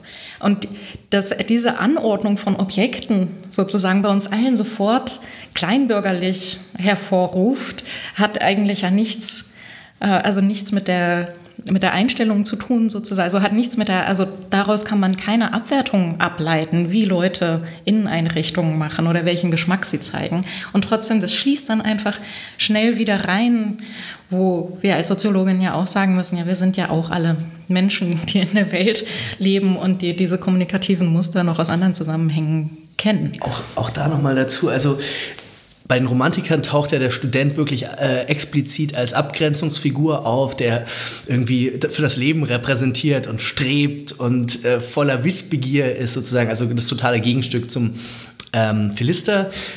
Nichtsdestotrotz hatte ich, hatte ich das Gefühl beim Lesen, dass, dass der Student eigentlich, also das ist jetzt auch wieder nicht so sehr diskursiv, als eher doch dann die Vermutung, dass es doch sozialstrukturell auch irgendwie sowas gibt, äh, schon irgendwie auch ein Trägermilieu für dieses Urteil eigentlich ist. Also eine bestimmte, zumindest akademische äh, Schicht, die vor allem in dieser, in dieser biografischen Phase vielleicht sogar des Studentseins äh, disponibel ist, um bestimmte Urteile überhaupt auszuarbeiten. Und das, also wenn man jetzt an die Gegenkultur der 60er, 70er Jahre äh, denkt, die ihr auch erwähnt in eurem Buch, äh, oder vielleicht sogar an diese Stadtgesellschaft im 17. Jahrhundert, wer weiß, in Jena, äh, das, äh, das fand ich irgendwie total ähm, naheliegend zu vermuten, dass es halt schon wirklich auch an, an bestimmten Gruppen hängt äh, und eben also dieses, diese akademische dieser akademische Hintergrund schon auch irgendwie was, was Entscheidendes ist eigentlich auch für diese Invektive, auch wenn sie jetzt sozusagen in, in der, im Diskursiven nicht so, nicht so stark mehr der Student als Figur, Sozialfigur, wie ihr sagen würdet, auftaucht. Ja. ja ich, ich denke, das kann, also wenn man in die frühe Neuzeit zurückgeht, ähm, ist ja bemerkenswert und äh, für uns heute vielleicht ähm, nicht wirklich nachvollziehbar, ähm, äh, dass äh, die Studenten eine Gruppe in der Universitätsstadt waren, die einer eigenen Gerichtsbarkeit äh, unterworfen waren. Die Uni hat, also die Karzer und so weiter, die haben sozusagen ihre eigene Gerichtsbarkeit gehabt. Die kam ganz oft von woanders her, also geografische Mobilität. Gleichzeitig ist das eine, eine Passage in sozusagen in einer Karriere. Ne? Also wenn man bestimmte äh, Tätigkeiten, ähm, äh, Job beim Staat oder Fürsten oder so weiter, dann muss man studiert haben. Das heißt, das ist ähm, äh, eine Gruppe, die unter anderen Bedingungen lebt als der Rest der Stadt. Ne? In der ständischen, noch ziemlich ständischen Gesellschaft sind die Studierenden sozusagen irgendwie so eine Sondergruppe, die ja auch viel reisen. Ne? Das muss man ja auch noch mit dazu bedenken. Ne? Die auch mobil sind, sozial, also geografisch mobil. Und das erzeugt, also schon, das sieht man ja an diesem Philister, ähm, an dieser Philister-Bezeichnung, also dass sie sich als Sondergruppe eine eigene Form der Beleidigung zulegen, ja, ähm, so wie die Studentensprache, über die es ja auch Lexika, also Wörterbücher der Studentensprache und so weiter, gibt's alles. Und das wird natürlich dann im Zuge, der, also mit, äh, mit der Moderne ähm, und der Strukturentwicklung zur modernen Gesellschaft hin, auf der einen Seite wird das vielleicht weniger sichtbar, aber es, es werden natürlich auch mehr ne, Studenten und Studentinnen dann auch irgendwann. Ähm, und äh, gleichzeitig wird dann auch diese biografische Phase und die Generationslage, ne, das ist ja auch wichtig. Also Mannheim zum Beispiel redet da von einer äh, Prägephase, also in der ähm, in der sozusagen in der, äh, in der Jugendphase, ähm, so ich glaube 17 Jahre sagt er. Also da gibt es sozusagen der, den Punkt, wo man seinen eigenen Weg sucht und natürlich die älteren Generationen als Abgrenzungsfolie. Das ist auch eine Einübung von sozialen Formen. Also insofern sind die Studierenden da eine Gruppe, die nach wie vor, ja, also soziale Mobilität, biografische Mobilität und eben eine bestimmte generationsbiografische Situation äh, in sich vereinigt. Und deswegen und natürlich zugleich auch aufgrund des Stoffs, mit dem sie sich an der Uni auseinandersetzen, ähm, sagen wir mal, ähm, das äh, Spielerische und die Kenntnis von vergangenen Formen in der Regel haben äh, und beispielsweise, wenn jetzt Leute wie Engels oder Marx ähm, die kennen natürlich ihren Brentano, ja. Äh, das sieht man ganz genau, die Fußnoten von Marx. Der kennt das alles. Wo hat er das gelesen? An der Uni als Student, hat das bei den jungen Hegelianern ausprobiert. Das war ja auch ein, sozusagen ein Zusammenhang, in dem äh, die Abgrenzung von Bruno Bauer oder solchen Leuten elementar wichtig war, um eine eigene Position, auch Schreibposition zu finden. Also deswegen ist, glaube ich, dieses Studentsein äh, nach wie vor wichtig. Nur, die Vermutung, dann müsste es ja wahrscheinlich auch eine Art von ähm, paralleler Geschichte der Studenteninvektive geben, also die gegen die Studenten gerichteten Invektive, nicht wahr? Also das äh, müsste ja, ist, ist quasi ja komplementär dann vermutlich, oder? Genau, also ganz kurz vielleicht noch dazu, ähm, um nochmal vielleicht jetzt abschließend zu diesem Philisterbegriff, ähm, was vielleicht schon auch interessant ist zu wissen, ist, der Philister ist ursprünglich, also der, der nicht studiert oder aus Burschenschaften, also im Burschenschaftsslang gibt es das auch immer noch, sind die Philister, die, die nicht mehr studieren, aber immer noch, also die alten Herren sozusagen, das sind die Philister. Ähm, und das hat natürlich gar kein, also da ist gar keine abwertende Konnotation dabei. Und ähm, aber da, das ist für die Romantiker insofern relevant, dass sie sagen, diese Studierenden, das ist halt, also da wird der Prozess, ne, die, die, Studierenden, der Prozess betont. Ähm, und das sind die, die eigentlich nicht aufhören sollen zu studieren. Also immer ihr Wissen zu erweitern, immer mit der gleichen Offenheit ähm, auf die Welt zuzugehen, Neues zu lernen. Und da ist mir jetzt auch gerade schon die ähm, Gegeninvektive ewiger Student ähm, mhm. eingefallen. Und das ist das, was eigentlich die Romantiker fordern und was wir jetzt aber auch, ne, auch seit den 60er, 70er Jahren durchaus ja als Abwertung kennen. Ja, das sind die ewigen Studenten und die werden dann halt als die äh, gekennzeichnet, die irgendwie in irgendeiner Weise dem Staat oder ihren Eltern auf der Tasche liegen und keine produktive, also nicht den Schritt gehen, produktives Mitglied der Gesellschaft zu werden. Dann kommen wir wirklich endlich zum sogenannten, muss ich sagen, Kleinbürger in der, in der ähm, Klassenkritik. Was, was ändert sich da? Also ihr habt schon angedeutet, es ist natürlich vor allem in so einer wirklich, also wirklich von den klassischen Autoren der Klassenanalyse eben auch formuliert worden, äh, Marx und Engels und äh, den folgenden. Ähm, was ändert sich da sowohl in den, in den, im Genre vielleicht als auch dann im Urteil eigentlich? Welche, welches andere Gesicht bekommt da plötzlich der Spießer beziehungsweise dann Kleinbürger? Ja, also Spießbürger und Kleinbürger ist, ähm, sind Begriffe, die beide also sehr viel vorkommen bei Marx und Engels. Es gibt auch sogar manchmal wurden die ausgetauscht gegeneinander, ist auch interessant. Ähm, aber ich glaube, anfangen würde ich jetzt vielleicht erstmal mit einer Gemeinsamkeit. Also was bleibt, ist die, die polemische Form sozusagen. Ne? Also die, das, ähm, die affektive Dimension ähm, bleibt erhalten. Was sich aber als Hauptunterschied ausmachen lässt, ist, dass die ähm, Marx und Engels eben dem Ganzen ein neues Fundament geben, also ein geschichtsphilosophisch gesättigtes Fundament sozusagen und eine ausformulierte äh, ein ausformuliertes Bild von der Gesellschaft. Also das hatten wir ja schon gesagt, die Romantiker hatten jetzt haben darüber nie geschrieben. Und das ist natürlich das, was bei Marx und Engels irgendwie im Vordergrund steht, dass es eben Klassen gibt und dann zwei Hauptklassen identifiziert werden, das Proletariat und ähm, die Bourgeoisie. Ähm, und ja auch versucht wird, also auch da die, die in einer historischen Dynamik zu beschreiben. Und das ist, ja, das ist jetzt ein ähm, bekannte Zitat aus dem kommunistischen Manifest, wo sie diagnostizieren, dass der Kleinbürger äh, zerrieben werden wird in dem, im Klassenkampf, weil sie annehmen, dass es eine Polarisierung geben wird im Verlauf der Geschichte zwischen Proletariat und Bourgeoisie. Und entweder, also manche der Kleinbürger werden es vielleicht schaffen, äh, aufzusteigen sozusagen und ähm, selbst dann ausreichend Produktionsmittel ähm, zu haben, ähm, dass sie zur Kapitalistenklasse gezählt werden können. Und sie sagen aber auch, ja, und die meisten werden aber ins Proletariat herabfallen. Ähm, und in dieser, also diese Polarisierung, das steht ihnen so vor Augen. Das ist aber auch, also das ist ein Ziel des Kampfes und deswegen werden diese Invektiven sehr zielgerichtet eigentlich eingesetzt. Also da, dieses Desidentifikationsangebot, dass man so wie die Kleinbürger nicht sein will, die übrigens in den Merkmalen sehr ähnlich den Philistern sind. Also das ist die lokale Begrenztheit, die Geistlosigkeit und so weiter. Ähm, ähm, dass, also, dass man halt diese Kleinbürgerposition aufgeben muss. Und wenn man es nicht freiwillig tut und sich den Proletariern im Kampf anschließt, sozusagen, wird man vielleicht irgendwann ökonomisch dazu gezwungen sein. Ja, vielleicht also so ähm, äh, ergänzend dazu. Ähm, es gibt sozusagen auf der einen Seite den Anspruch einer, ich sag mal, kalten Analyse der Entwicklungsgesetze der Gesellschaft. Also jetzt so ist die Vorstellung. Ähm, da gibt es das Kleinbürgertum, so wie Sonja eben beschrieben hat.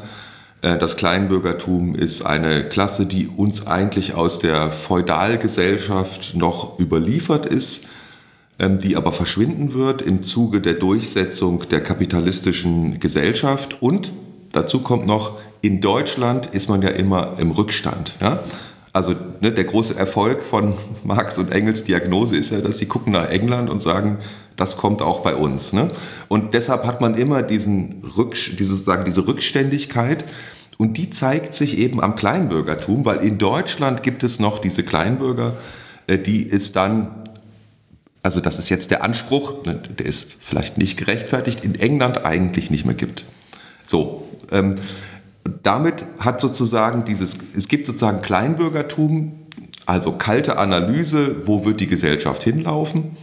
Äh, und auf der anderen Seite sind dann die Kleinbürger, also die sich an der Stelle des Kleinbürgertums in der Gesellschaft aufhalten, sind natürlich eben ähm, geistlos und zurückgeblieben und erkennen diese Dynamik nicht.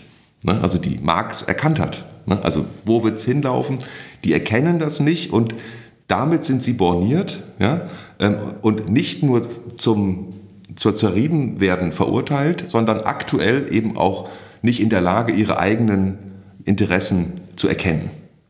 So, und daraus ergibt sich dann der Appell, der natürlich ähm, äh, an sozusagen abspringende Kleinbürger gerichtet ist. Ne? Also, ne, also, ich meine, äh, Marx ist ja jetzt kein Proletarier. Ne? Engels ist Fabrikant. Ja? Also es, es geht sozusagen darum, auf der Grundlage dieser Geschichtstheorie jetzt Stellung zu beziehen. Ne? Und diese Invektive gegen die Kleinbürger hilft eben dazu, des Identifikationsangebot zu sagen, Leute, wir sind alle irgendwie Bürger, aber das muss man nicht sein. Ja? Also man kann sozusagen sich auf die Seite des Proletariats stellen. Also das scheint mir ganz wichtig. Und dieses Motiv der Ahnungslosigkeit über die eigene gesellschaftliche Position. Das äh, schreibt er ja auch, das taucht ja dann auch wieder bei der frühen, sagen wir mal, Mitte-Soziologie auf, bei, äh, bei Krakauer und bei äh, Geiger. Geiger, genau, Geiger, genau. Die, die schreiben ja auch von den, das ist dann 20, frühestes 20. Jahrhundert natürlich, aber die schreiben ja dann auch genau von den äh, was, welches, welchen Begriff nehmen Sie von der Mitte, von, den Mittel, von der Mittelschicht Angestellte. schon? Angestellte. Die Angestellten, dass die eben auch äh, eigentlich gerade dadurch gekennzeichnet sein, dass sie kein Bewusstsein ihrer gesellschaftlichen Position haben. Das Echo da einfach dann nochmal diese, diese klassentheoretische äh, ähm, äh, Kleinbürgertheorie, nicht wahr? Mhm. Ja, ähm, ja, natürlich. Der Krakauer ähm, ist ja äh, auf jeden Fall marxistisch orientiert, würde jetzt nicht sagen, also kein dogmatischer Marxist, aber er hat natürlich diese Perspektive im Hintergrund. Aber ich würde jetzt sagen, und das ist bei Geiger auch so, es ist schon der Versuch äh, zu beschreiben, wie diese Zwischenklasse oder Gruppe, ähm, die die Klassenanalyse marxistischer Prägung übersehen hat, ne? denn eigentlich dürfte es ja die Angestellten dem kommunistischen Manifest zufolge ja gar nicht geben, Anfang des 20. Jahrhunderts, gibt es trotzdem. Und dann wird, äh, kommen natürlich diese Topoi, äh, die, die verstehen ihre Situation nicht. Der klassenbewusste Arbeiter weiß, schreibt Krakauer, was mit ihm gemeint ist. Ne? Der weiß vulgär marxistisch, ich bin Proletarier ähm, meine Zeit wird noch kommen und in dieser Gesellschaft geht es mir schlecht. So, damit hat er eine gewisse ontologische Gewissheit, was mit ihm gemeint ist. Ähm, das Großbürgertum weiß auch Bescheid, was mit ihm gemeint ist, aber die Angestellten nicht.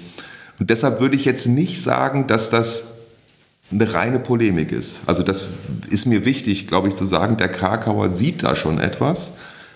und bei Geiger wird das dann explizit ähm, nämlich Geiger sucht ja nach Gründen, wieso die Nationalsozialisten ähm, gerade in diesen ähm, Milieus so extrem mobilisieren können. Das liegt an dem, was Krakauer eben diese ähm, äh, äh, Obdachlosigkeit, diese, diese Obdachlosigkeit, also geistige Obdachlosigkeit, daran liegt das. Und das ist schon, glaube ich, das hat schon das Potenzial für eine soziologische Diagnose und ist nicht nur eine Polemik, ähm, einfach in dem Moment, wo diese Gewissheit, ähm, die im Manifest noch da ist, diese Gewissheit, dass die Story, die da erzählt wird, die objektive Zukunftsdiagnose ist. Wenn man das nicht mehr glaubt, ja, dann ist das ein Instrument äh, zu gucken, okay, wo sind die Desorientierungen? Ne? Ähm, also das ist mir wichtig zu sagen, das ist jetzt nicht alles reine Polemik.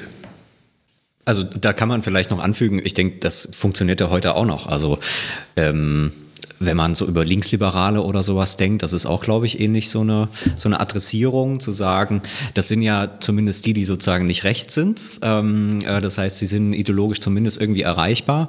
Gleichzeitig sind sie jetzt nicht im Sinne von einer so großen Transformation orientiert, weil sie sozusagen in bestimmten Mittellagen so gut geht.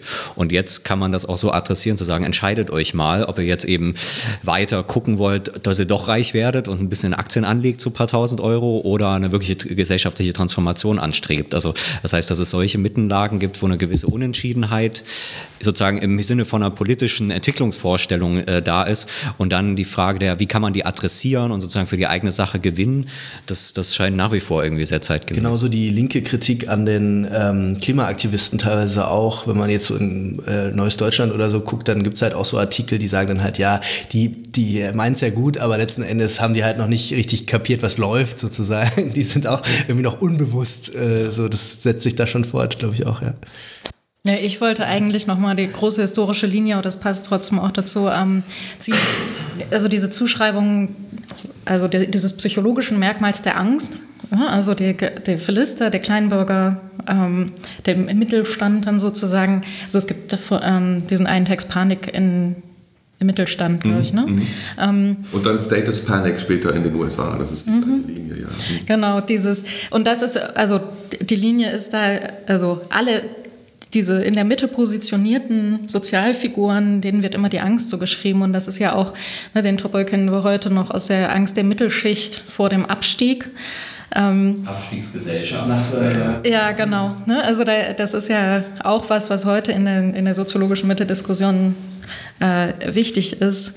Und der Punkt ist aber, dass es, genau, also der, wird diesen Sozialfiguren wird eben die, die Angst zugeschoben und das hat eben dann wieder diesen doppelten Effekt von, ja, wir sind, also, dass man einerseits sich selbst als, wir sind nicht ängstlich und wir schreiten, ne, wir schreiten voran und wir gestalten die Zukunft, ähm, da betont wird.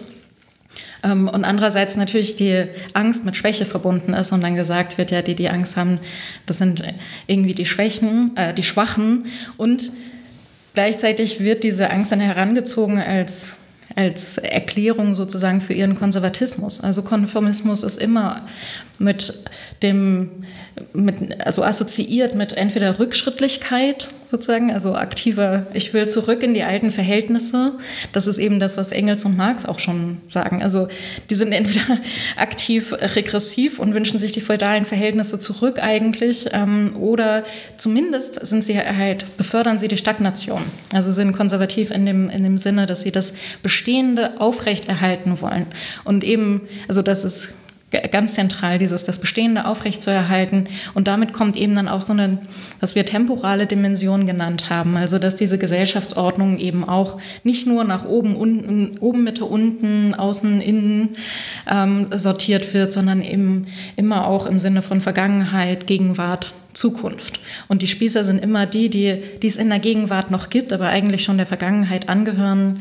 Und die, die die Spießer invektieren, sind die, denen die Zukunft gehört, quasi. Also und da ist auch mhm. bei Brentano hat dieses wunderbare Bild eigentlich, wo er einen Zombie beschreibt. Also das sind, die sind eigentlich schon tot und wandeln hier immer noch auf der Welt herum. Er sagt nicht Zombie, oder? Sagt er auch Zombie sogar? Nee, Nein, das gibt es noch nicht. Ne? Das Wort, das Wort gibt es natürlich noch nicht, aber das sind die Toten, die auf der, noch auf der Welt sind. Also vielleicht mhm.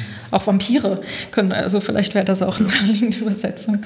Ich wollte, weil du das gerade äh, so schön auf den Punkt gebracht hast, bei Krakauer sieht man dann in den Angestellten von 29 noch eine Umschaltung und insofern ist Krakauer, glaube ich, einer der Stichwortgeber der ähm, kritischen Theorie und ähm, wahnsinnig unterschätzt, muss ich sagen. Ähm, das liegt auch, naja, müssen wir nicht drüber reden, das Verhältnis zu Adorno, aber ähm, äh, Krakauer sieht nämlich genau an die Stelle, wo Sonja eben gesagt hat, die Kleinbürger wollen zurück in die gemütlichen feudalen kleinen Städte, ähm, sagt Krakauer, was machen die Angestellten in Berlin? 1929, die gehen feiern. Ja?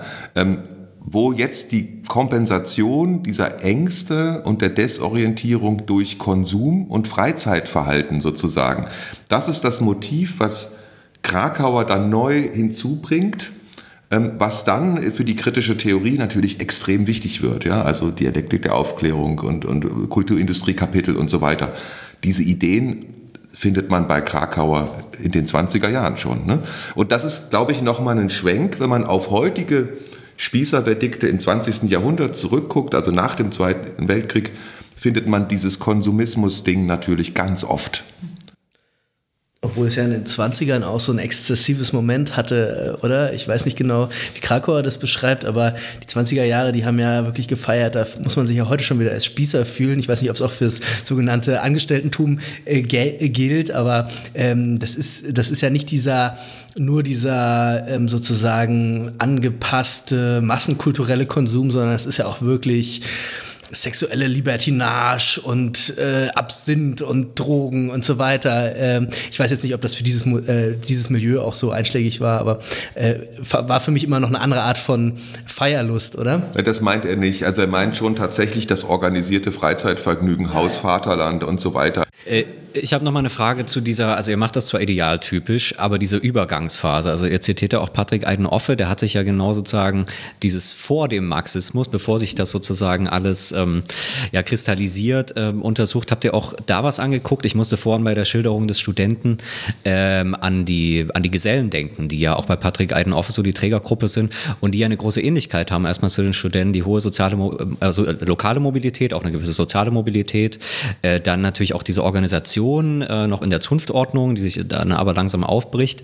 Der Unterschied ist natürlich, dass die nicht schreiben, also die kriegen keine, keine sozusagen intellektuelle Ausbildung, aber die sind ja dann sozusagen, zumindest wenn man da Patrick Eidenoffe folgt, dann die Gruppe, die eigentlich den Frühsozialismus sozusagen in den Betrieben ähm, trägt und damit sicherlich ja auch solche Kritiken entwickelt. Ähm, habt ihr sowas angeguckt oder war das jetzt sozusagen in dieser Konzentration auf die beiden Typen eben vom, von der romantisch? Also Patrick Eidenoffe nennt das ja deswegen auch romantischen Antikapitalismus, weil das diese Mischform ist von das, was später Marxismus wird und das, was noch Romantik ist. Sieht man da irgendwie sowas oder ähm, also ist jetzt nur die Frage, wie ihr habt ja nicht äh, so untersucht, aber. Ja, also das ist auf jeden Fall, also ist eine spannende Frage, weil ähm, das Buch von Patrick Eidenoffe ist, glaube ich, erschienen gerade als unser Projekt angefangen hat oder so im ersten Jahr. Hatten ähm, wir hier auch schon das Sendung noch zu erwähnen, wir verlinken das dann. Ja, habe ich auch gesehen schon. ähm, und ich fand das auch, also ich fand das sehr erhellend. Also er ist jetzt Literaturwissenschaftler, er hat halt einen anderen Zugriff natürlich auf die Texte. Ähm, aber genau, also wir haben da jetzt nicht, nicht noch also noch nicht noch viel Material. Also wir haben uns natürlich schon auch Übergänge angeschaut. Also das, unsere Herangehensweise war ja die drei Phasen ist dann auch vielleicht eher ein Darstellungsproblem. Also wir haben Kontinuitäten und Brüche gesucht und dann ähm, haben wir halt die, diese Brüche gesetzt sozusagen. Also wo wird jetzt dann wirklich eine neue Ordnungsvorstellung äh, entworfen. So, wo lässt sich das festmachen? Aber es gibt ganz viele von diesen Übergangsphänomenen. Ähm, also Heinrich Heine zum Beispiel ist auch einer, der ja irgendwie so im Vormärz ähm, der Autor war, der aber auch die alten Texte alle kannte und der dann aber auch schon, also der hat ähm, ein, ein Stück ist das, ein Drama geschrieben, Krieg den Philistern heißt es, ähm, wo diese Gegenüberstellung sehr, sehr schön ausgebreitet wird. Und man merkt aber schon eine Verschiebung des Tones. Also wo schon, also es geht darum, dass die Künstler da mit einem Schiff übers Meer kommen ähm, und da anlanden und da sitzen die Philister schön alle in ihrem Café ordentlich ähm, und gucken sich das an. Und da wird aber eben im Ton schon deutlich, dass diese Künstler auch schon nicht mehr also denen wird schon nicht mehr ganz eindeutig diese Avantgarde-Position zugeschrieben. Also da könnte man sagen, da ist so ein Kipppunkt, dass die Künstler, die sich als Antiphilister stilisieren, schon rüberrutschen quasi in, in die Philister-Position. Und da gibt es dann natürlich viel literaturgeschichtlich auch in der Zeit, sehr viele interessante Sachen. Ähm, die wir jetzt nicht alle angucken konnten, weil das auch wirklich so ein Kumulationspunkt ist, ähm, wo, wo das nochmal ja, neu aufgerollt wird.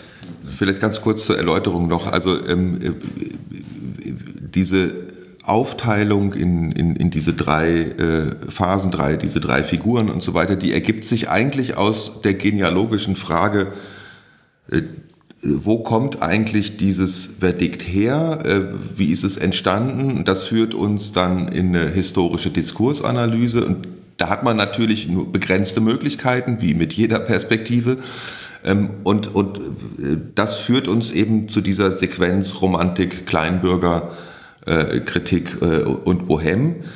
Und ähm, sozusagen, wir, wir erschließen sozusagen vom 20. Jahrhundert zurückblickend ein gewisses, ein gewisses Korpus sozusagen von, von, von Materialien, die sich durch das Aufgreifen im Laufe der Zeit, durch die Rückbezüge als, als relevant herausgestellt haben. Also das ist natürlich, das ist die Vorgehensweise und das äh, heißt natürlich, wir, diese Gesellensachen sind super spannend, aber sie liegen sozusagen außerhalb unserer Zu Zugriffsmöglichkeiten von unserer Fragestellung her.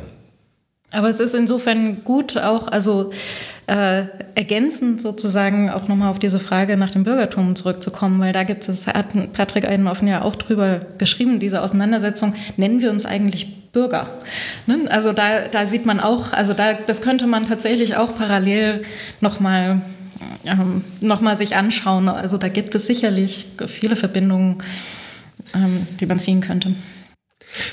Dann kommen wir doch mal noch mal auf den Bohem zu sprechen oder die Bohem und ihre Art über den Spießer nachzudenken. Die Bohem setzt sich irgendwie noch mal einen, einen anderen Punkt als die Klassentheoretiker ähm, die Bohemen, die sehen sich irgendwie, glaube ich, so beschreibt ihr das so, als wirklich die echten Außenseiter, die auch nicht mehr Teil einer Mitte sind, Teil eines Bürgertums, äh, finden sogar eher die Figuren des, des absolut Randständigen, des, des Vagabunden eher faszinierend. Ähm, in, welchem, in welchem Kontext passiert das? Welche Leute schreiben da und wie, wie transformiert sich da nochmal dieses Urteil, dieses Verdikt? Mhm. Mhm. Also man kann sagen, in der Bohème zeigen sich Wiederaufnahmen der klassentheoretischen, also des klassentheoretischen und des romantischen Spießerverdikts. Ähm, was wirklich neu ist, ist eben diese Posit also die positive Selbstpositionierung im Außen, wie du das auch schon gerade gesagt hast, mit dem Außenseitertum, man ist die Paria. Ähm, man teilt mit, äh, jetzt oberflächlich gesagt, mit den Romantikern diese, ähm, die Selbstpositionierung als Künstler in irgendeiner Weise häufig. Ähm, und hat aber auch gelernt, eben aus der, aus der Klassentheorie, dass die Position des, des Unten auch eine gute Position ist, aus der man die Mitte angreifen kann. Und trotzdem gibt es eine Abgrenzung gegenüber den Klassentheoretikern. Ähm, oder nicht gegenüber den Klassentheoretikern, so kann man das nicht sagen, aber aus den Klassentheorie entstand dann ja eine organisierte Form des Marxismus und der Arbeiterbewegung, gegen die sich die Bohème auch wehrt. Weil sie sagen, das, da wird gegen die frühere Generation geschossen sozusagen. Und da wird gesagt, nein, die sind jetzt auch festgefahren, die sind Teil des Systems geworden, äh, die fördern die Stagnation mehr, als dass sie zukunftsweisend agieren sozusagen. Ähm, genau. Und die, also diese Position des Untens oder des Außens, die da ähm, freiwillig eingenommen wird, ähm, wird auch im Vergleich zu den vorherigen Spießerverdikten stärker ausgestaltet sozusagen. Also das haben wir dann festgestellt in der Bohème, da ist inzwischen die Spießbürger, Philister, das ist ähm, ein sehr heterogenes Feld geworden. Also da wird, der Spießbürgerbegriff ist wirklich sehr, sehr verallgemeinert worden. Also der fällt fast ins Eins mit Bürger, Bürgertum. Ähm, das heißt also, der verliert da in, in gewisser Weise eine Spezifität ähm, und hat aber eben ähm, dann, naja, es hat nicht zur Konsequenz, also das ist, ähm, besteckt sich natürlich wechselseitig, aber dass die eigene Position äh, wieder stärker nach außen getragen wird. Also das ist vielleicht ja auch in der Form oder in der Funktion ähnlich wie bei den Romantikern, dass es wieder sehr um die Selbstausbildung geht, um, die, um das eigene so nicht sein wollen äh, wie die Spieße. Vielleicht ein Beispiel, also das Lumpenproletariat ist ja äh, bei den Marxisten nicht okay, ja, also das sind keine, das sind sagen die Leute, die äh, Napoleon ähm, anheuert, um, um, um sozusagen die, die Revolution aufzuhalten. Die sind also verkommene Subjekte. Ja, das wird auch von Marx sehr, sehr abfällig geschildert. Ähm, und die Bohème sag, eignet sich eigentlich diese Position an, ja, die eben in der Marxischen äh, äh, Gesellschaftstheorie eigentlich das Lumpenproletariat hat und die als Künstler sagen, genau so sind wir, weil von dort, dort sind wir frei, ja, von allen Zwängen des bürgerlichen Lebens. Und äh, also insofern, diese Bezüge sind, sind sowohl zu den Romantikern als auch zu den Klassentheorien da, aber es geht immer auch um so eine Überbietungsdynamik. Ja? Also die Bohème findet einen neue Diskursposition, also sie findet einen neuen Ort, von dem aus sie spricht. Ähm, und um dahin zu kommen, muss sie sich natürlich abgrenzen von den Romantikern, weil natürlich die Romantiker, das sind ja auch irgendwie etabliert, die, die meisten werden ja katholisch am Ende. Ne? Ähm, kann man als Bohemian hervorragend sich davon abgrenzen. Ähm, von den Klassentheoretikern grenzt man sich ab, so ihr verachtet die, das Lumpenproletariat, das ist der einzige freie Ort in dieser Gesellschaft. So neue Positionen ähm, und das zeugt eben auch davon, dass es in diesem Kommunikations, äh, äh, in diesem kommunikativen Mittel des Spießerwettigts einmal eine Kontinuität gibt, weil die Operation ist immer vergleichbar, aber gleichzeitig auch einen Wandel, und zwar einen Wandel der Merkmalskataloge, über die wir vorhin gesprochen haben, einen Wandel der Trägergruppen, also die dieses Verdikt verwenden und auch ein Wandel der Objekte. Ja?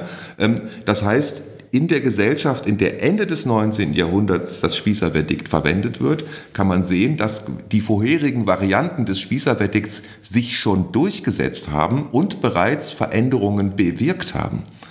Ne, das, ich meine, die, äh, die Frage ist ja, wie können wir mit einer Diskursanalyse äh, sagen, dass die, ähm, dieses Spießerverdikt tatsächlich Effekte in Bezug auf die soziale Transformation zeitigt. Ne? Das sehen wir nicht im Diskurs, aber wir sehen es im Diskurs, wenn wir über Sequenzen gehen, das 19. Jahrhundert durch und dann sagen, ja, die romantische Philisterschelte ist nur möglich gewesen, äh, Entschuldigung, die bohemisch, Bohemian äh, Philisterkritik äh, oder Spießerkritik ist nur möglich gewesen, weil es vorher die Philisterkritik und dann die Kleinbürgerkritik gab und alle bekannt sind und von einem Publikum sozusagen schon angeeignet. Und erst dann können die sozusagen die Karten ziehen, die sie ziehen. Und das lässt sich ja dann eben auch noch verlängern. Ne? Also wir denken das tatsächlich im Sinne von so einer Anreicherung. Also man hat dann so ein Reservoir an Merkmalen, an Merkmalskatalogen, die sich tatsächlich auf eine Art irgendwie wie so ein Speicher Speicher bilden, ähm, auf den dann eben auch äh, Mitte des 20. Jahrhunderts ganz leicht wieder zurückgegriffen werden kann mit, äh, mit neuen Modifikationen natürlich und wieder selektiver Auswahl. Manches äh, scheint einem dann vielleicht nicht mehr so passend zu sein, aber es gibt dann ja durchaus auch in der Studierendenbewegung positive Bezüge auf die Bohem-Bewegung natürlich. Ne? Und ähm, und vermutlich auch auf die Klassentheorie, oder? Genau, und auf die, genau, und auf die Klassentheorie. Ähm, und da kann man dann verschiedene Schattierungen eben auch wieder bilden, das äh, Spießerverdikt. Also was den Wandel angeht, dass man zu den Randgruppen geht, da muss ich dann an Rancière denken, der sich ja auch vom Marxismus so abwendet, zu sagen, wir müssen nicht diese großen, breiten proletarischen Gruppen angucken, sondern die Randgruppen, die ganz unten stehen, weil dort die sind die einzigen, wo wirklich was Widerständiges irgendwie zu finden ist in der Geschichte. Das hat ja auch eine Art von politischer ähm, Philosophie. Jetzt hattet ihr schon äh, die Trägergruppen angesprochen. Die sind natürlich in dem Fall ganz unterschiedlich, weil man tatsächlich so an Aussteiger denken kann, die sozusagen wirklich ganz unten stehen. Aber man kann auch an Leute denken, denen es eigentlich recht gut geht, die aber sozusagen ähm, trotzdem nochmal eine Differenz zu, zu anderen äh, sozusagen ähm, äh, in ihrer Gruppe, also die sich auch schon in Differenz zum Spießer verstehen. Also sind so auch Verschachtelung von Differenzen dann. Äh, also wer in, in dieser Phase, in dieser dritten, äh, wer die Leute sind, ähm, die das so äußern, diese Invektive.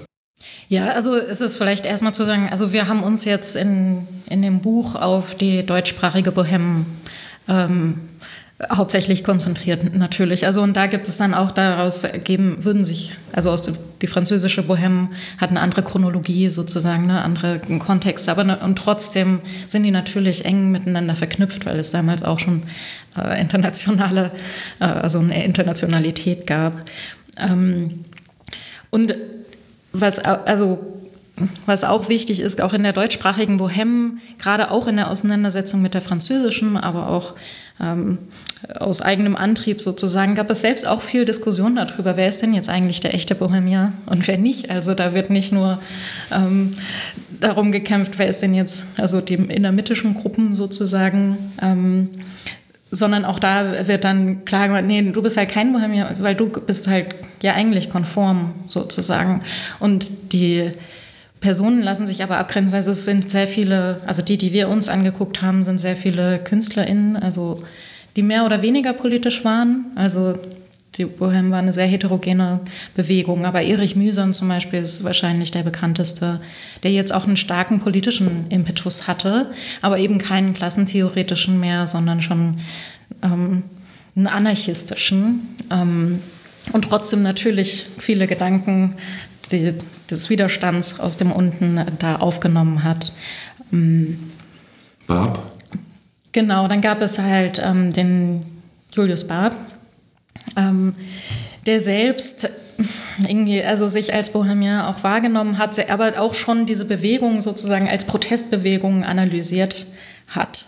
Ähm, das ist auch eine, eine interessante Positionierung. Ähm, dann, es gibt es halt viele, also die Gedichte aus dem Rinnstein zum Beispiel, ähm, sind, da gibt es ein ganz, also eine große Vielzahl, wo die Philister und die Spießbürger ähm, wieder auftauchen. Aber also das ist eine ambivalente Figur. Das wäre jetzt nochmal ein längerer Punkt. Auch Friedrich Nietzsche ist natürlich irgendwie, also in dieser Bewegung irgendwie mit drin. Also der hat auf jeden Fall auch eine lange Abhandlung äh, geschrieben, wo er den Philisterbegriff wieder auferstehen lässt in einer Polemik äh, gegen einen philosophischen Kollegen. Mm, aber Nietzsche war jetzt selbst, also kann man nicht als Bohemian bezeichnen. Also und trotzdem. Professor in Basel, ja. ja, genau. Also der, der hatte und der hat sich aber selbst, also aber auch ähm, also der kommt jetzt in dem Buch auch gar nicht ähm, so ausführlich vor, aber der war schon irgendwie Stichwortgeber oder vielleicht auch der, der so einen Zeitgeist ausgedrückt hat, sozusagen. Also in, in Nietzsche lässt sich da schon auch viel finden. Vielleicht ganz kurz noch, ich glaube, was ähm, für die, bei der Bohème deutlich wird, äh, ist, es gibt einzelne Protagonisten ähm, und es gibt, man könnte sagen, das ist hier deutlich ein Milieu. Ja, in München, in den großen Städten, wo es Kunstakademien und dann inzwischen sogar auch Sezession und so weiter, einen gewissen Kunstmarkt gibt, wo Leute so prekär irgendwie überleben können. Ähm, das wird ein Milieu. Das ist für die Klassentheorie stimmt das jetzt noch nicht. Das sind dann einige Intellektuelle und das werden dann mehr. Ähm, bei den Romantikern sind das eher Zirkel. Man kann nicht von einem romantischen Milieu sprechen, aber die Bohème ist eigentlich schon ein Milieu, ne? ähm, also soziologisch gesprochen, das man in großen Städten in Europa antrifft. Ne? Äh, und da zeigt sich im Prinzip auch schon eine Verbreiterung. Ja? Ähm, das sind einfach mehr. Äh, und und es, sie haben sozusagen eine, eine Legitimationsformel gefunden, indem sie sagen, der Rinnstein ist der freiste Ort in der Gesellschaft. So, und damit kann man ja zumindest rechtfertigen, warum man so lebt. Ähm, äh, das heißt, man kann sagen, also das ist, glaube ich, in der Entwicklung spannend, weil es natürlich immer um hochgebildete Leute geht, die sozusagen eine gewisse Ausbildung genossen haben, die dann, und das ist ja aber die Entwicklung im 19. Jahrhundert, dass es immer mehr von denen gibt, gleichzeitig aber nicht genügend Positionen, ähm, sodass es sozusagen so eine Restgruppe gibt von Leuten, die gut ausgebildet sind, die sozusagen auch verfügen können über sozusagen symbolisches Kapital, äh, äh, wie man jetzt mit Bourdieu sagen würde, ähm, aber eben dieses symbolische Kapital nicht in den entsprechenden Positionen umsetzen, sondern eben dann sozusagen eigene ähm, Gruppen finden. Kann man das sagen? Das ist eben so ein bisschen, weil du hast die Künstlerinnen da schon genannt, die schon so ein bisschen verkrachte Existenzen dann sind und ähm, ähm, oder die sozusagen bewusst sich sozusagen gegen die Karriere entscheiden. Ich glaube, bei Nietzsche kann man sagen, der hat das auch geschafft, aber der hat natürlich durch die Krankheiten und alles, was er hatte, nie so richtig dann die Karriere machen können. Und ähm, der war intellektuell, hat er sich halt auch immer als der große Außenseiter und Zerstörer ja auch ja, aufgefasst. Also ist natürlich noch mehr Performance als bei einem Künstler, der wirklich nur gerade von, von Miete zu Miete irgendwie so überlebt. Aber kann man das so ein bisschen umfassen? Äh, wie sich diese Gruppe auch sozialstrukturell ähm, darstellt?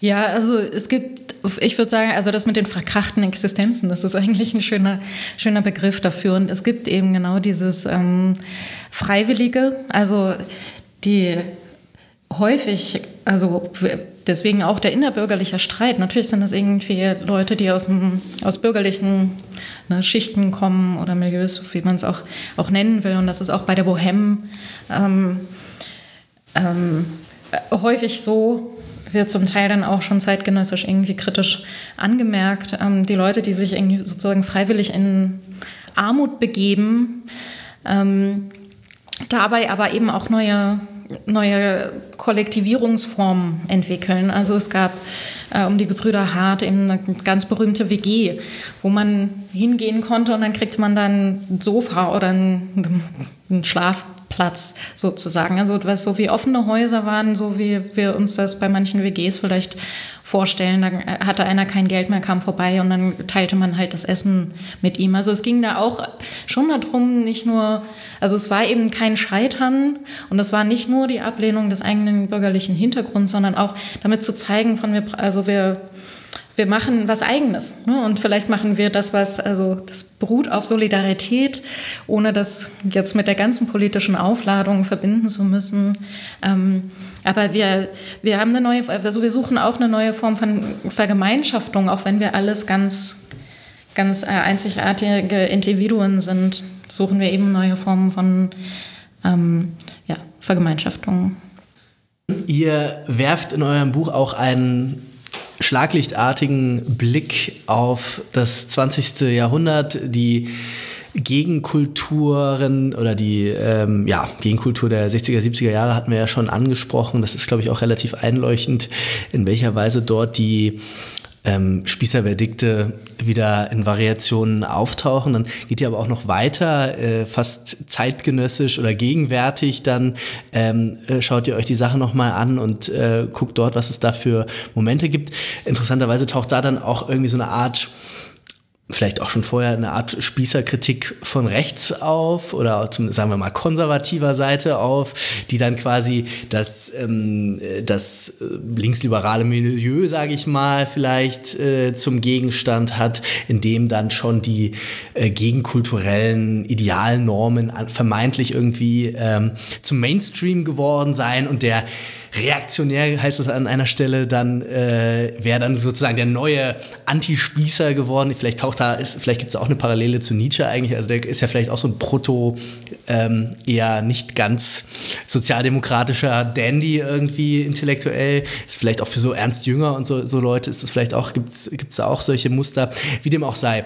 Ähm, wie, wie, wie stellt sich die Situation in euren Augen aktuell da? Ähm, ist das Spießerverdikt jetzt, ähm, hat das die Lager gewechselt oder war es schon immer eigentlich derart flexibel, kommunikativ, dass man, dass jeder das sich aneignen kann? Wie seht ihr das? Also wir haben äh, das am Beispiel des, äh, dieser Figur des Gutmenschen äh, sind wir dem so ein bisschen nachgegangen. Das ist jetzt sozusagen nicht im Zentrum unserer Analyse, die ist ja zum 19. Jahrhundert, aber natürlich äh, kommen wir von irgendwoher und beobachten auch die Gegenwart. Und äh, da ist der Gutmensch, glaube ich, eine ziemlich auffällige Figur, ähm, die so funktioniert eigentlich wie das Spießerverdikt. Äh, nur dass ähm, das Spießerverdikt, so gerade wenn man von den 60er Jahren äh, herkommt, äh, ähm, aber auch bei der Klassentheorie, bei der Bohème irgendwie auch, ist irgendwie ja immer so links progressistisch, avantgardistisch konnotiert. Ne? Also der Fortschritt, von dem aus dann die Rückschrittlichen kritisiert werden, wirkt irgendwie immer so links. Ne? Äh, und ähm, wir nennen das politische Inversion. Ja? Also wenn jetzt von rechts gesagt wird, ähm, die Leute, die in den 60er Jahren immer die Spießer kritisiert haben, äh, dieses Alternativmilieu, ja, ähm, die sitzen jetzt an den Machtpositionen.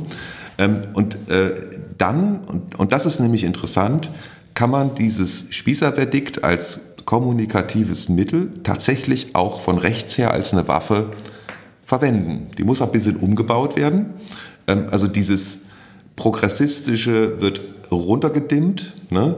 Ähm, aber die Art und Weise, dass sozusagen die Gutmenschen, da wird hochgedimmt, äh, dass die so moralisch argumentieren. Das ist ja, glaube ich, der Kern dieser Gutmenschenkritik, die, die blicken die Situation nicht, äh, verstehen nicht, was eigentlich der Fall ist. Das ist ja beim Spießerwettig genauso. Und sie sind immer so moralisch. Ne? Das ist dann so ein Wagenknecht, die Selbstgerechten. ja, ja, genau. Das ist, das ist im Prinzip das Gutmenschenverdikt von, von rechts halt so ein bisschen ja. versteckt.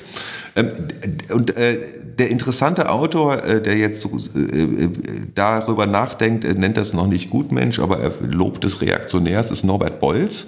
Ganz interessante Figur. Das ist auch ein Intellektueller, der sozusagen ähm, irgendwann dann nach rechts abbiegt, aber eben sehr ähm, diese Kulturgeschichte sehr, sehr gut kennt und sozusagen diese Waffe umschraubt. Ja?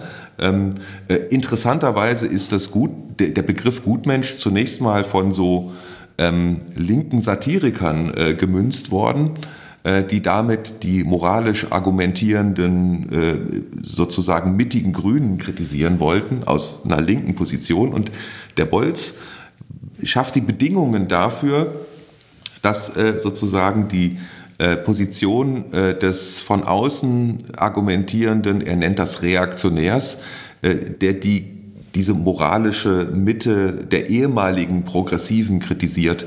Ähm, und das ist sozusagen eigentlich, wo man sehr gut beobachten kann in diesem Aufsatz von, von, von Bolz, wie er sozusagen die Bedingungen schafft, für diese Verwendung des Gutmenschen äh, Motivs die dann in Social Media und sonst wieder jetzt endemisch ist. Ja? Ähm, aber ähm, dass es dazu auch sozusagen der intellektuellen Anstrengung äh, bedarf. Und wenn das einmal läuft und bekannt ist, ähm, dann äh, funktioniert das sehr, sehr ähnlich. Ja, also ich wollte, also ganz kurz könnte man das vielleicht zusammenfassen, ist immer der, der Nonkonformismus von gestern ist der Konformismus von heute. Also mhm. so ist, ist immer der Move. Und deswegen ist das ne, politisch reversibel sozusagen oder invertierbar, ähm, weil, also ja, und auch generationell äh, ist das ja interessant. Also das ist immer die, die neue Generation, es wird schon immer angenommen eigentlich, dass man als nächste Generation sich von der vorherigen absetzt. Und da ist eben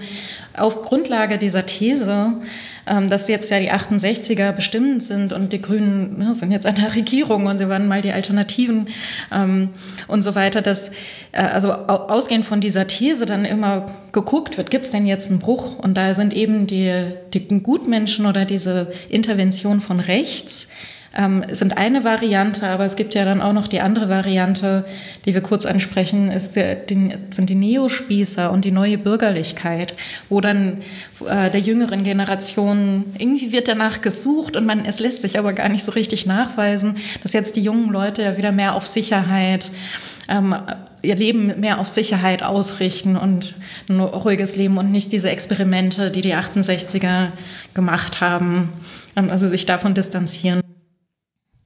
Und also da wird es dann auch, wenn man international guckt, gibt's in, auf Französisch gibt es Les Bobos, ja, es gibt auch auf Englisch Bobo ähm, und, und den Hipster und so weiter. Das sind ja alles, vor allem die Kritik am Hipster. Also das ist, hat uns auch mal eine Zeit lang interessiert, ist im Buch jetzt gar nicht äh, aufgetaucht, aber es gibt eine Kritik am Hipster, weil der eigentlich ist eigentlich erwartbar, was der äh, macht. Ja, also ähm, äh, peruanischen Punk suchen oder was weiß ich. Äh, äh, irgendwelche finnischen Gerichte oder umgedreht. ähm, und äh, ähm, darin wird er kritisiert, weil er sozusagen dieses abgrasende in Konsumform bringen hat. Und auch da in dieser Kritik ähm, kann man sozusagen diese Spießerkritik wiederfinden äh, als Strukturmodell kann man sagen, weil das war ja auch so ein bisschen die Frage, dass es dann wirklich eine neue Situation ist, dass es diese rechte Aneignung gibt. Also ich musste ein bisschen dran denken, das ist ja auch, also das ist dann wirklich sozusagen Hartrechts, ähm, äh, sozusagen Kubitschek und dieses ganze Umfeld, wo aber ja auch sozusagen diese Kritik auf diesen links-grünen ähm, äh, Mainstream, da ist ja ganz viel Anschluss an diese rechten ähm, Autoren, das waren glaube ich auch alles Autoren so aus der so 20er Jahre, bevor der Nationalsozialismus dann losgeht, inklusive ja manche von Rechtsintellektuellen, die selber dann sozusagen zu, äh, äh, also die von den Nazis dann sozusagen ähm, stillgestellt wurden, weil sozusagen diese Art von sozusagen Rechten auch sehr aus dieser Nietzsche und Lebensreform und ja, so weiter kommt.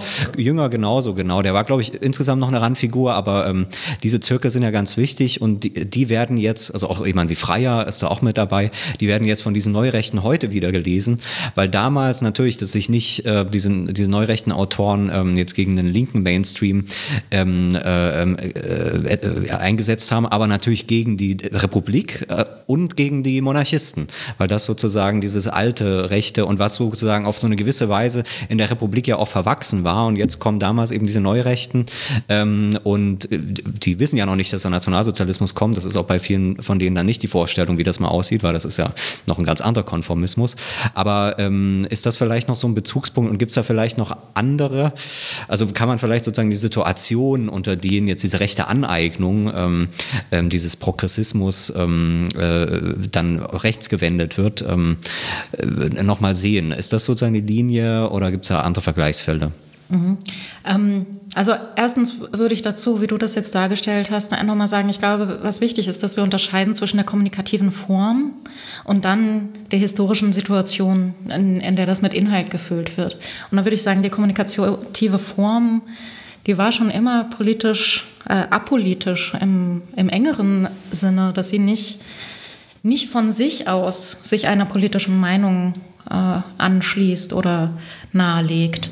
Ähm, insofern, also und dann kann man eben gucken in den historischen Situationen, also bei den Romantikern ist das ja jetzt auch, also die waren progressistisch, aber in unseren heutigen Kategorien. Im Geistigen, ja, im Geistigen. Genau. Ja, politisch nicht unbedingt. Genau. In unseren politischen Kategorien würde man die wahrscheinlich nicht auf der linken Seite verorten. Ähm, wobei die ganze Vorstellung gab es ja da auch noch ja. gar nicht.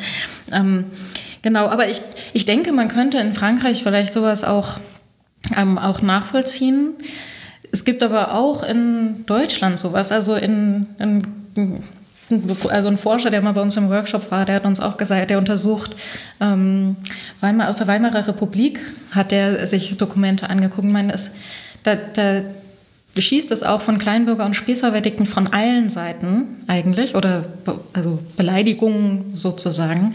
Und auch im Nationalsozialismus gab es den Spießer, also als Persönlichkeitstyp, also es gab so einen Psychologen, der das als Persönlichkeitstyp festgelegt und der hat, also der hat auch genau die Definition aufgeschrieben. Das sind die, die engstirnig sind, ähm, die nicht loslassen wollen, die ähm, ja, also keine, nicht genug Vorstellungskraft haben, die Zukunft zu gestalten, weil das haben wir natürlich, die Nationalsozialisten haben sich als revolutionäre Bewegung verstanden und als die, die positiv in, in die Zukunft wirken. Ne? Der italienische Faschismus ist ja auch gerade. Ja, klar, eben, da kommt das natürlich her. Ja.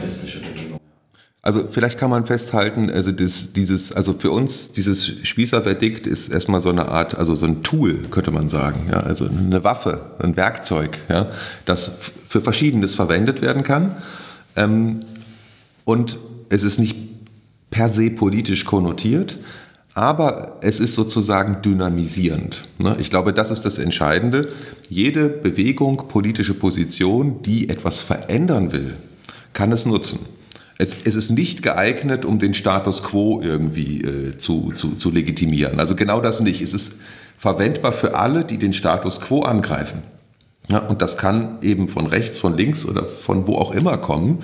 Und das ist sozusagen die, die Verbindung dieses kommunikativen Mittels, das wir in den Diskursanalysen identifizieren und nachverfolgen können mit, äh, mit dem, was wir sagen, es hat einen Effekt, es ist eingebunden und es, äh, es ist wirksam äh, bei der gesellschaftlichen Transformation. Es ist sozusagen ein Mittel, das immer auch dynamisiert.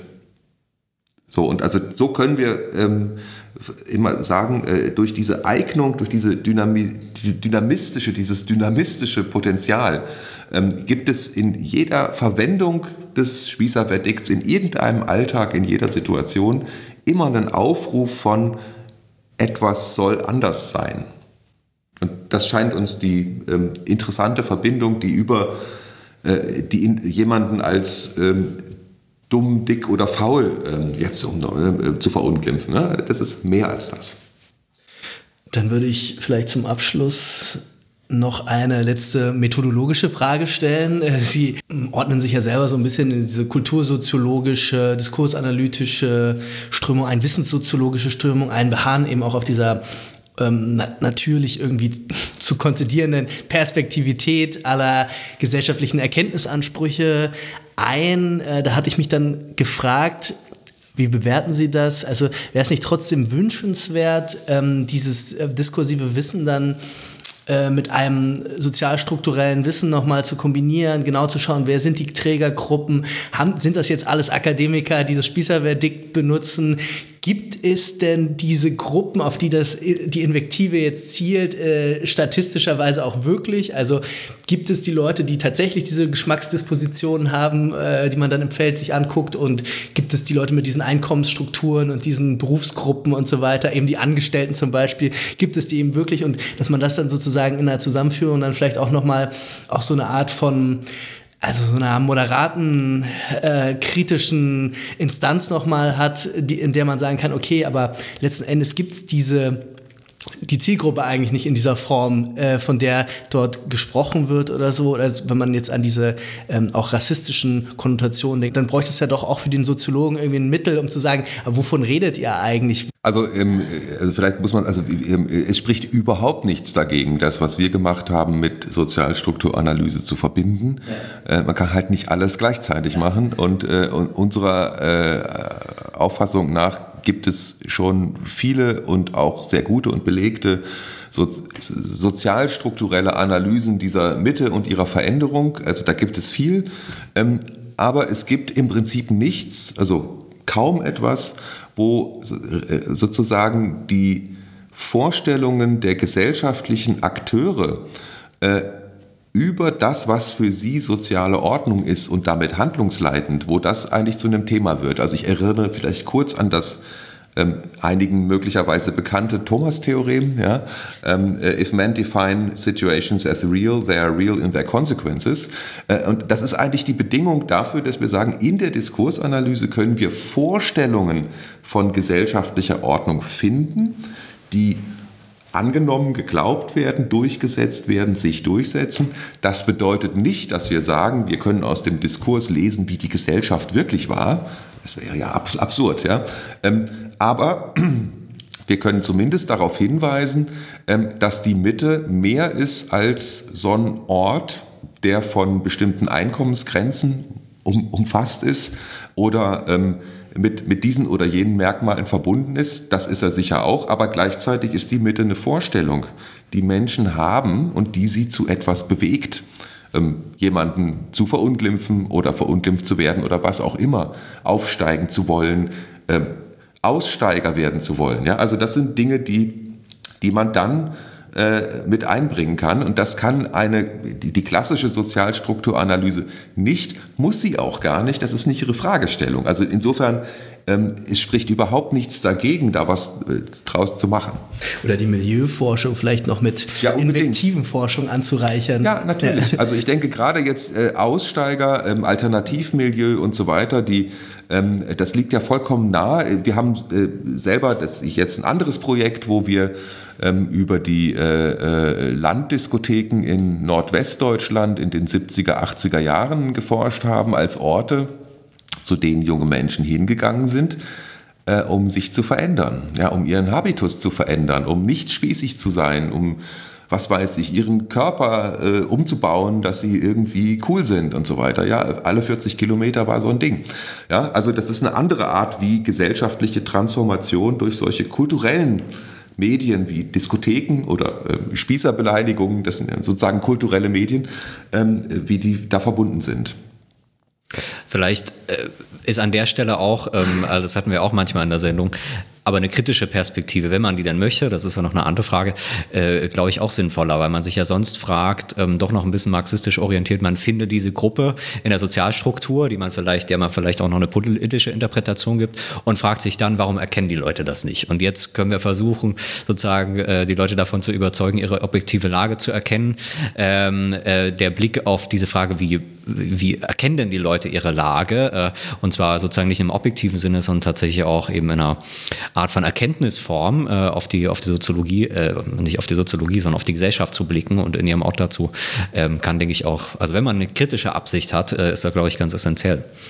Genau, also und da würde ich auch sagen, also mir würde, wenn es um empirische Belege geht, die über die Diskursanalyse hinausgehen, äh, fände ich es auch spannend, einfach Leute zu fragen. Also wir haben ja auch verschiedene, im Rahmen des Projekts verschiedene Seminare gemacht und das war halt auch sehr spannend, dann mit Studierenden darüber zu zu sprechen ne? und unsere eigenen Intuitionen nochmal gegenzuchecken und ähm, wo wo, wo man dann irgendwie aus, glaube ich, aus den Antworten, also wenn man ganz platt gesagt die Frage stellt, ne, was ist denn ein Spießer? Aus den Antworten kann man eben das herauslesen, was wird denn als veraltet und als konform, also als gesellschaftskonform wahrgenommen sozusagen. Und ich finde, das hat einen großen Eigenwert. Also das brauchen wir auch als Soziologinnen. Ähm, darstellen zu können und herauszufinden, wie denn die Ordnungsvorstellung bei den Leuten funktioniert. Ne, und das nicht vorschnell konkretistisch irgendwie auf, auf Objektivitäten zurück zu und reduzieren. immer falsches Bewusstsein nur festzustellen.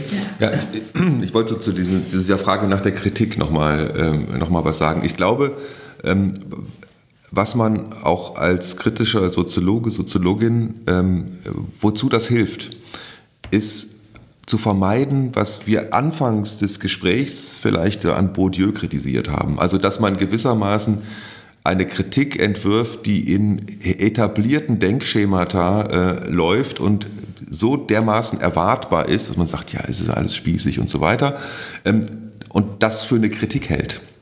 Ja, also da würde ich sagen, nein, also als, als kritischer Soziologe würde ich sagen, ja, wenn das die Kritik ist, ähm, dann ist das nicht originell äh, und es ist auch eigentlich nicht spezifisch auf die Situation bezogen.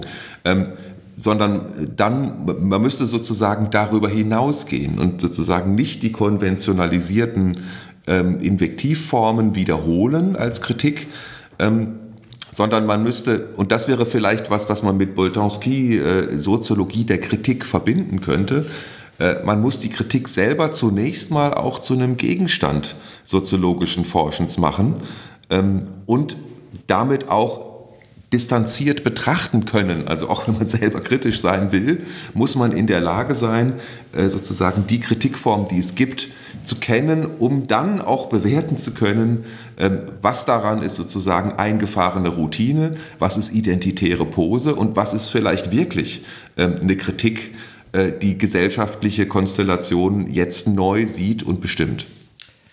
Dazu noch ein letztes Wort. Boltanski und Tervenot haben ja auch diese Laborexperimente gemacht, also wo sie tatsächlich eben Leuten ich glaube, Merkmale über Personen gegeben haben und die dann zu fragen, ist das so ein Cadre, also so, ein, so eine Oberschicht, ähm, Führungskraft. Und dann tatsächlich experimentell sozusagen, das ist wirklich das Interessante, dass man so eine Art Kultursoziologie experimentell macht im Labor, äh, zu gucken, wie äh, schaffen das die Leute, jemanden zu identifizieren. Äh, also was heißt schaffen, aber welche Methoden äh, bedienen sie sich?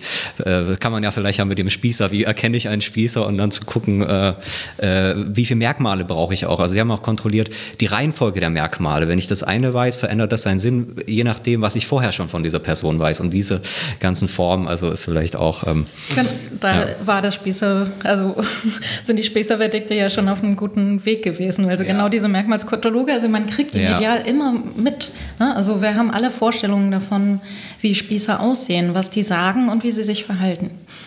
Dann würde ich sagen, äh, bedanken wir uns herzlich, Dominik Schrage und Sonja Engel, äh, für dieses sehr interessante Gespräch und dieses tolle Buch. Das heißt, das Spießerverdikt ist 2021 bei Transkript erschienen. Ich glaube sogar Open Access. Nein, ist es nicht. Bald. Bald Open Access. genau. Wir verlinken das natürlich auch. Das könnt ihr in äh, der Episodenbeschreibung finden. Wir danken auch euch, liebe Zuhörerinnen und Zuhörer, wie immer fürs Zuhören bitten euch natürlich, uns weiter zu empfehlen, online und offline. Ihr könnt uns auch finanziell unterstützen. Dazu findet ihr die Infos in dem Episodentext. Und dann hören wir uns beim nächsten Mal. Macht's gut. Vielen Dank. Tschüss.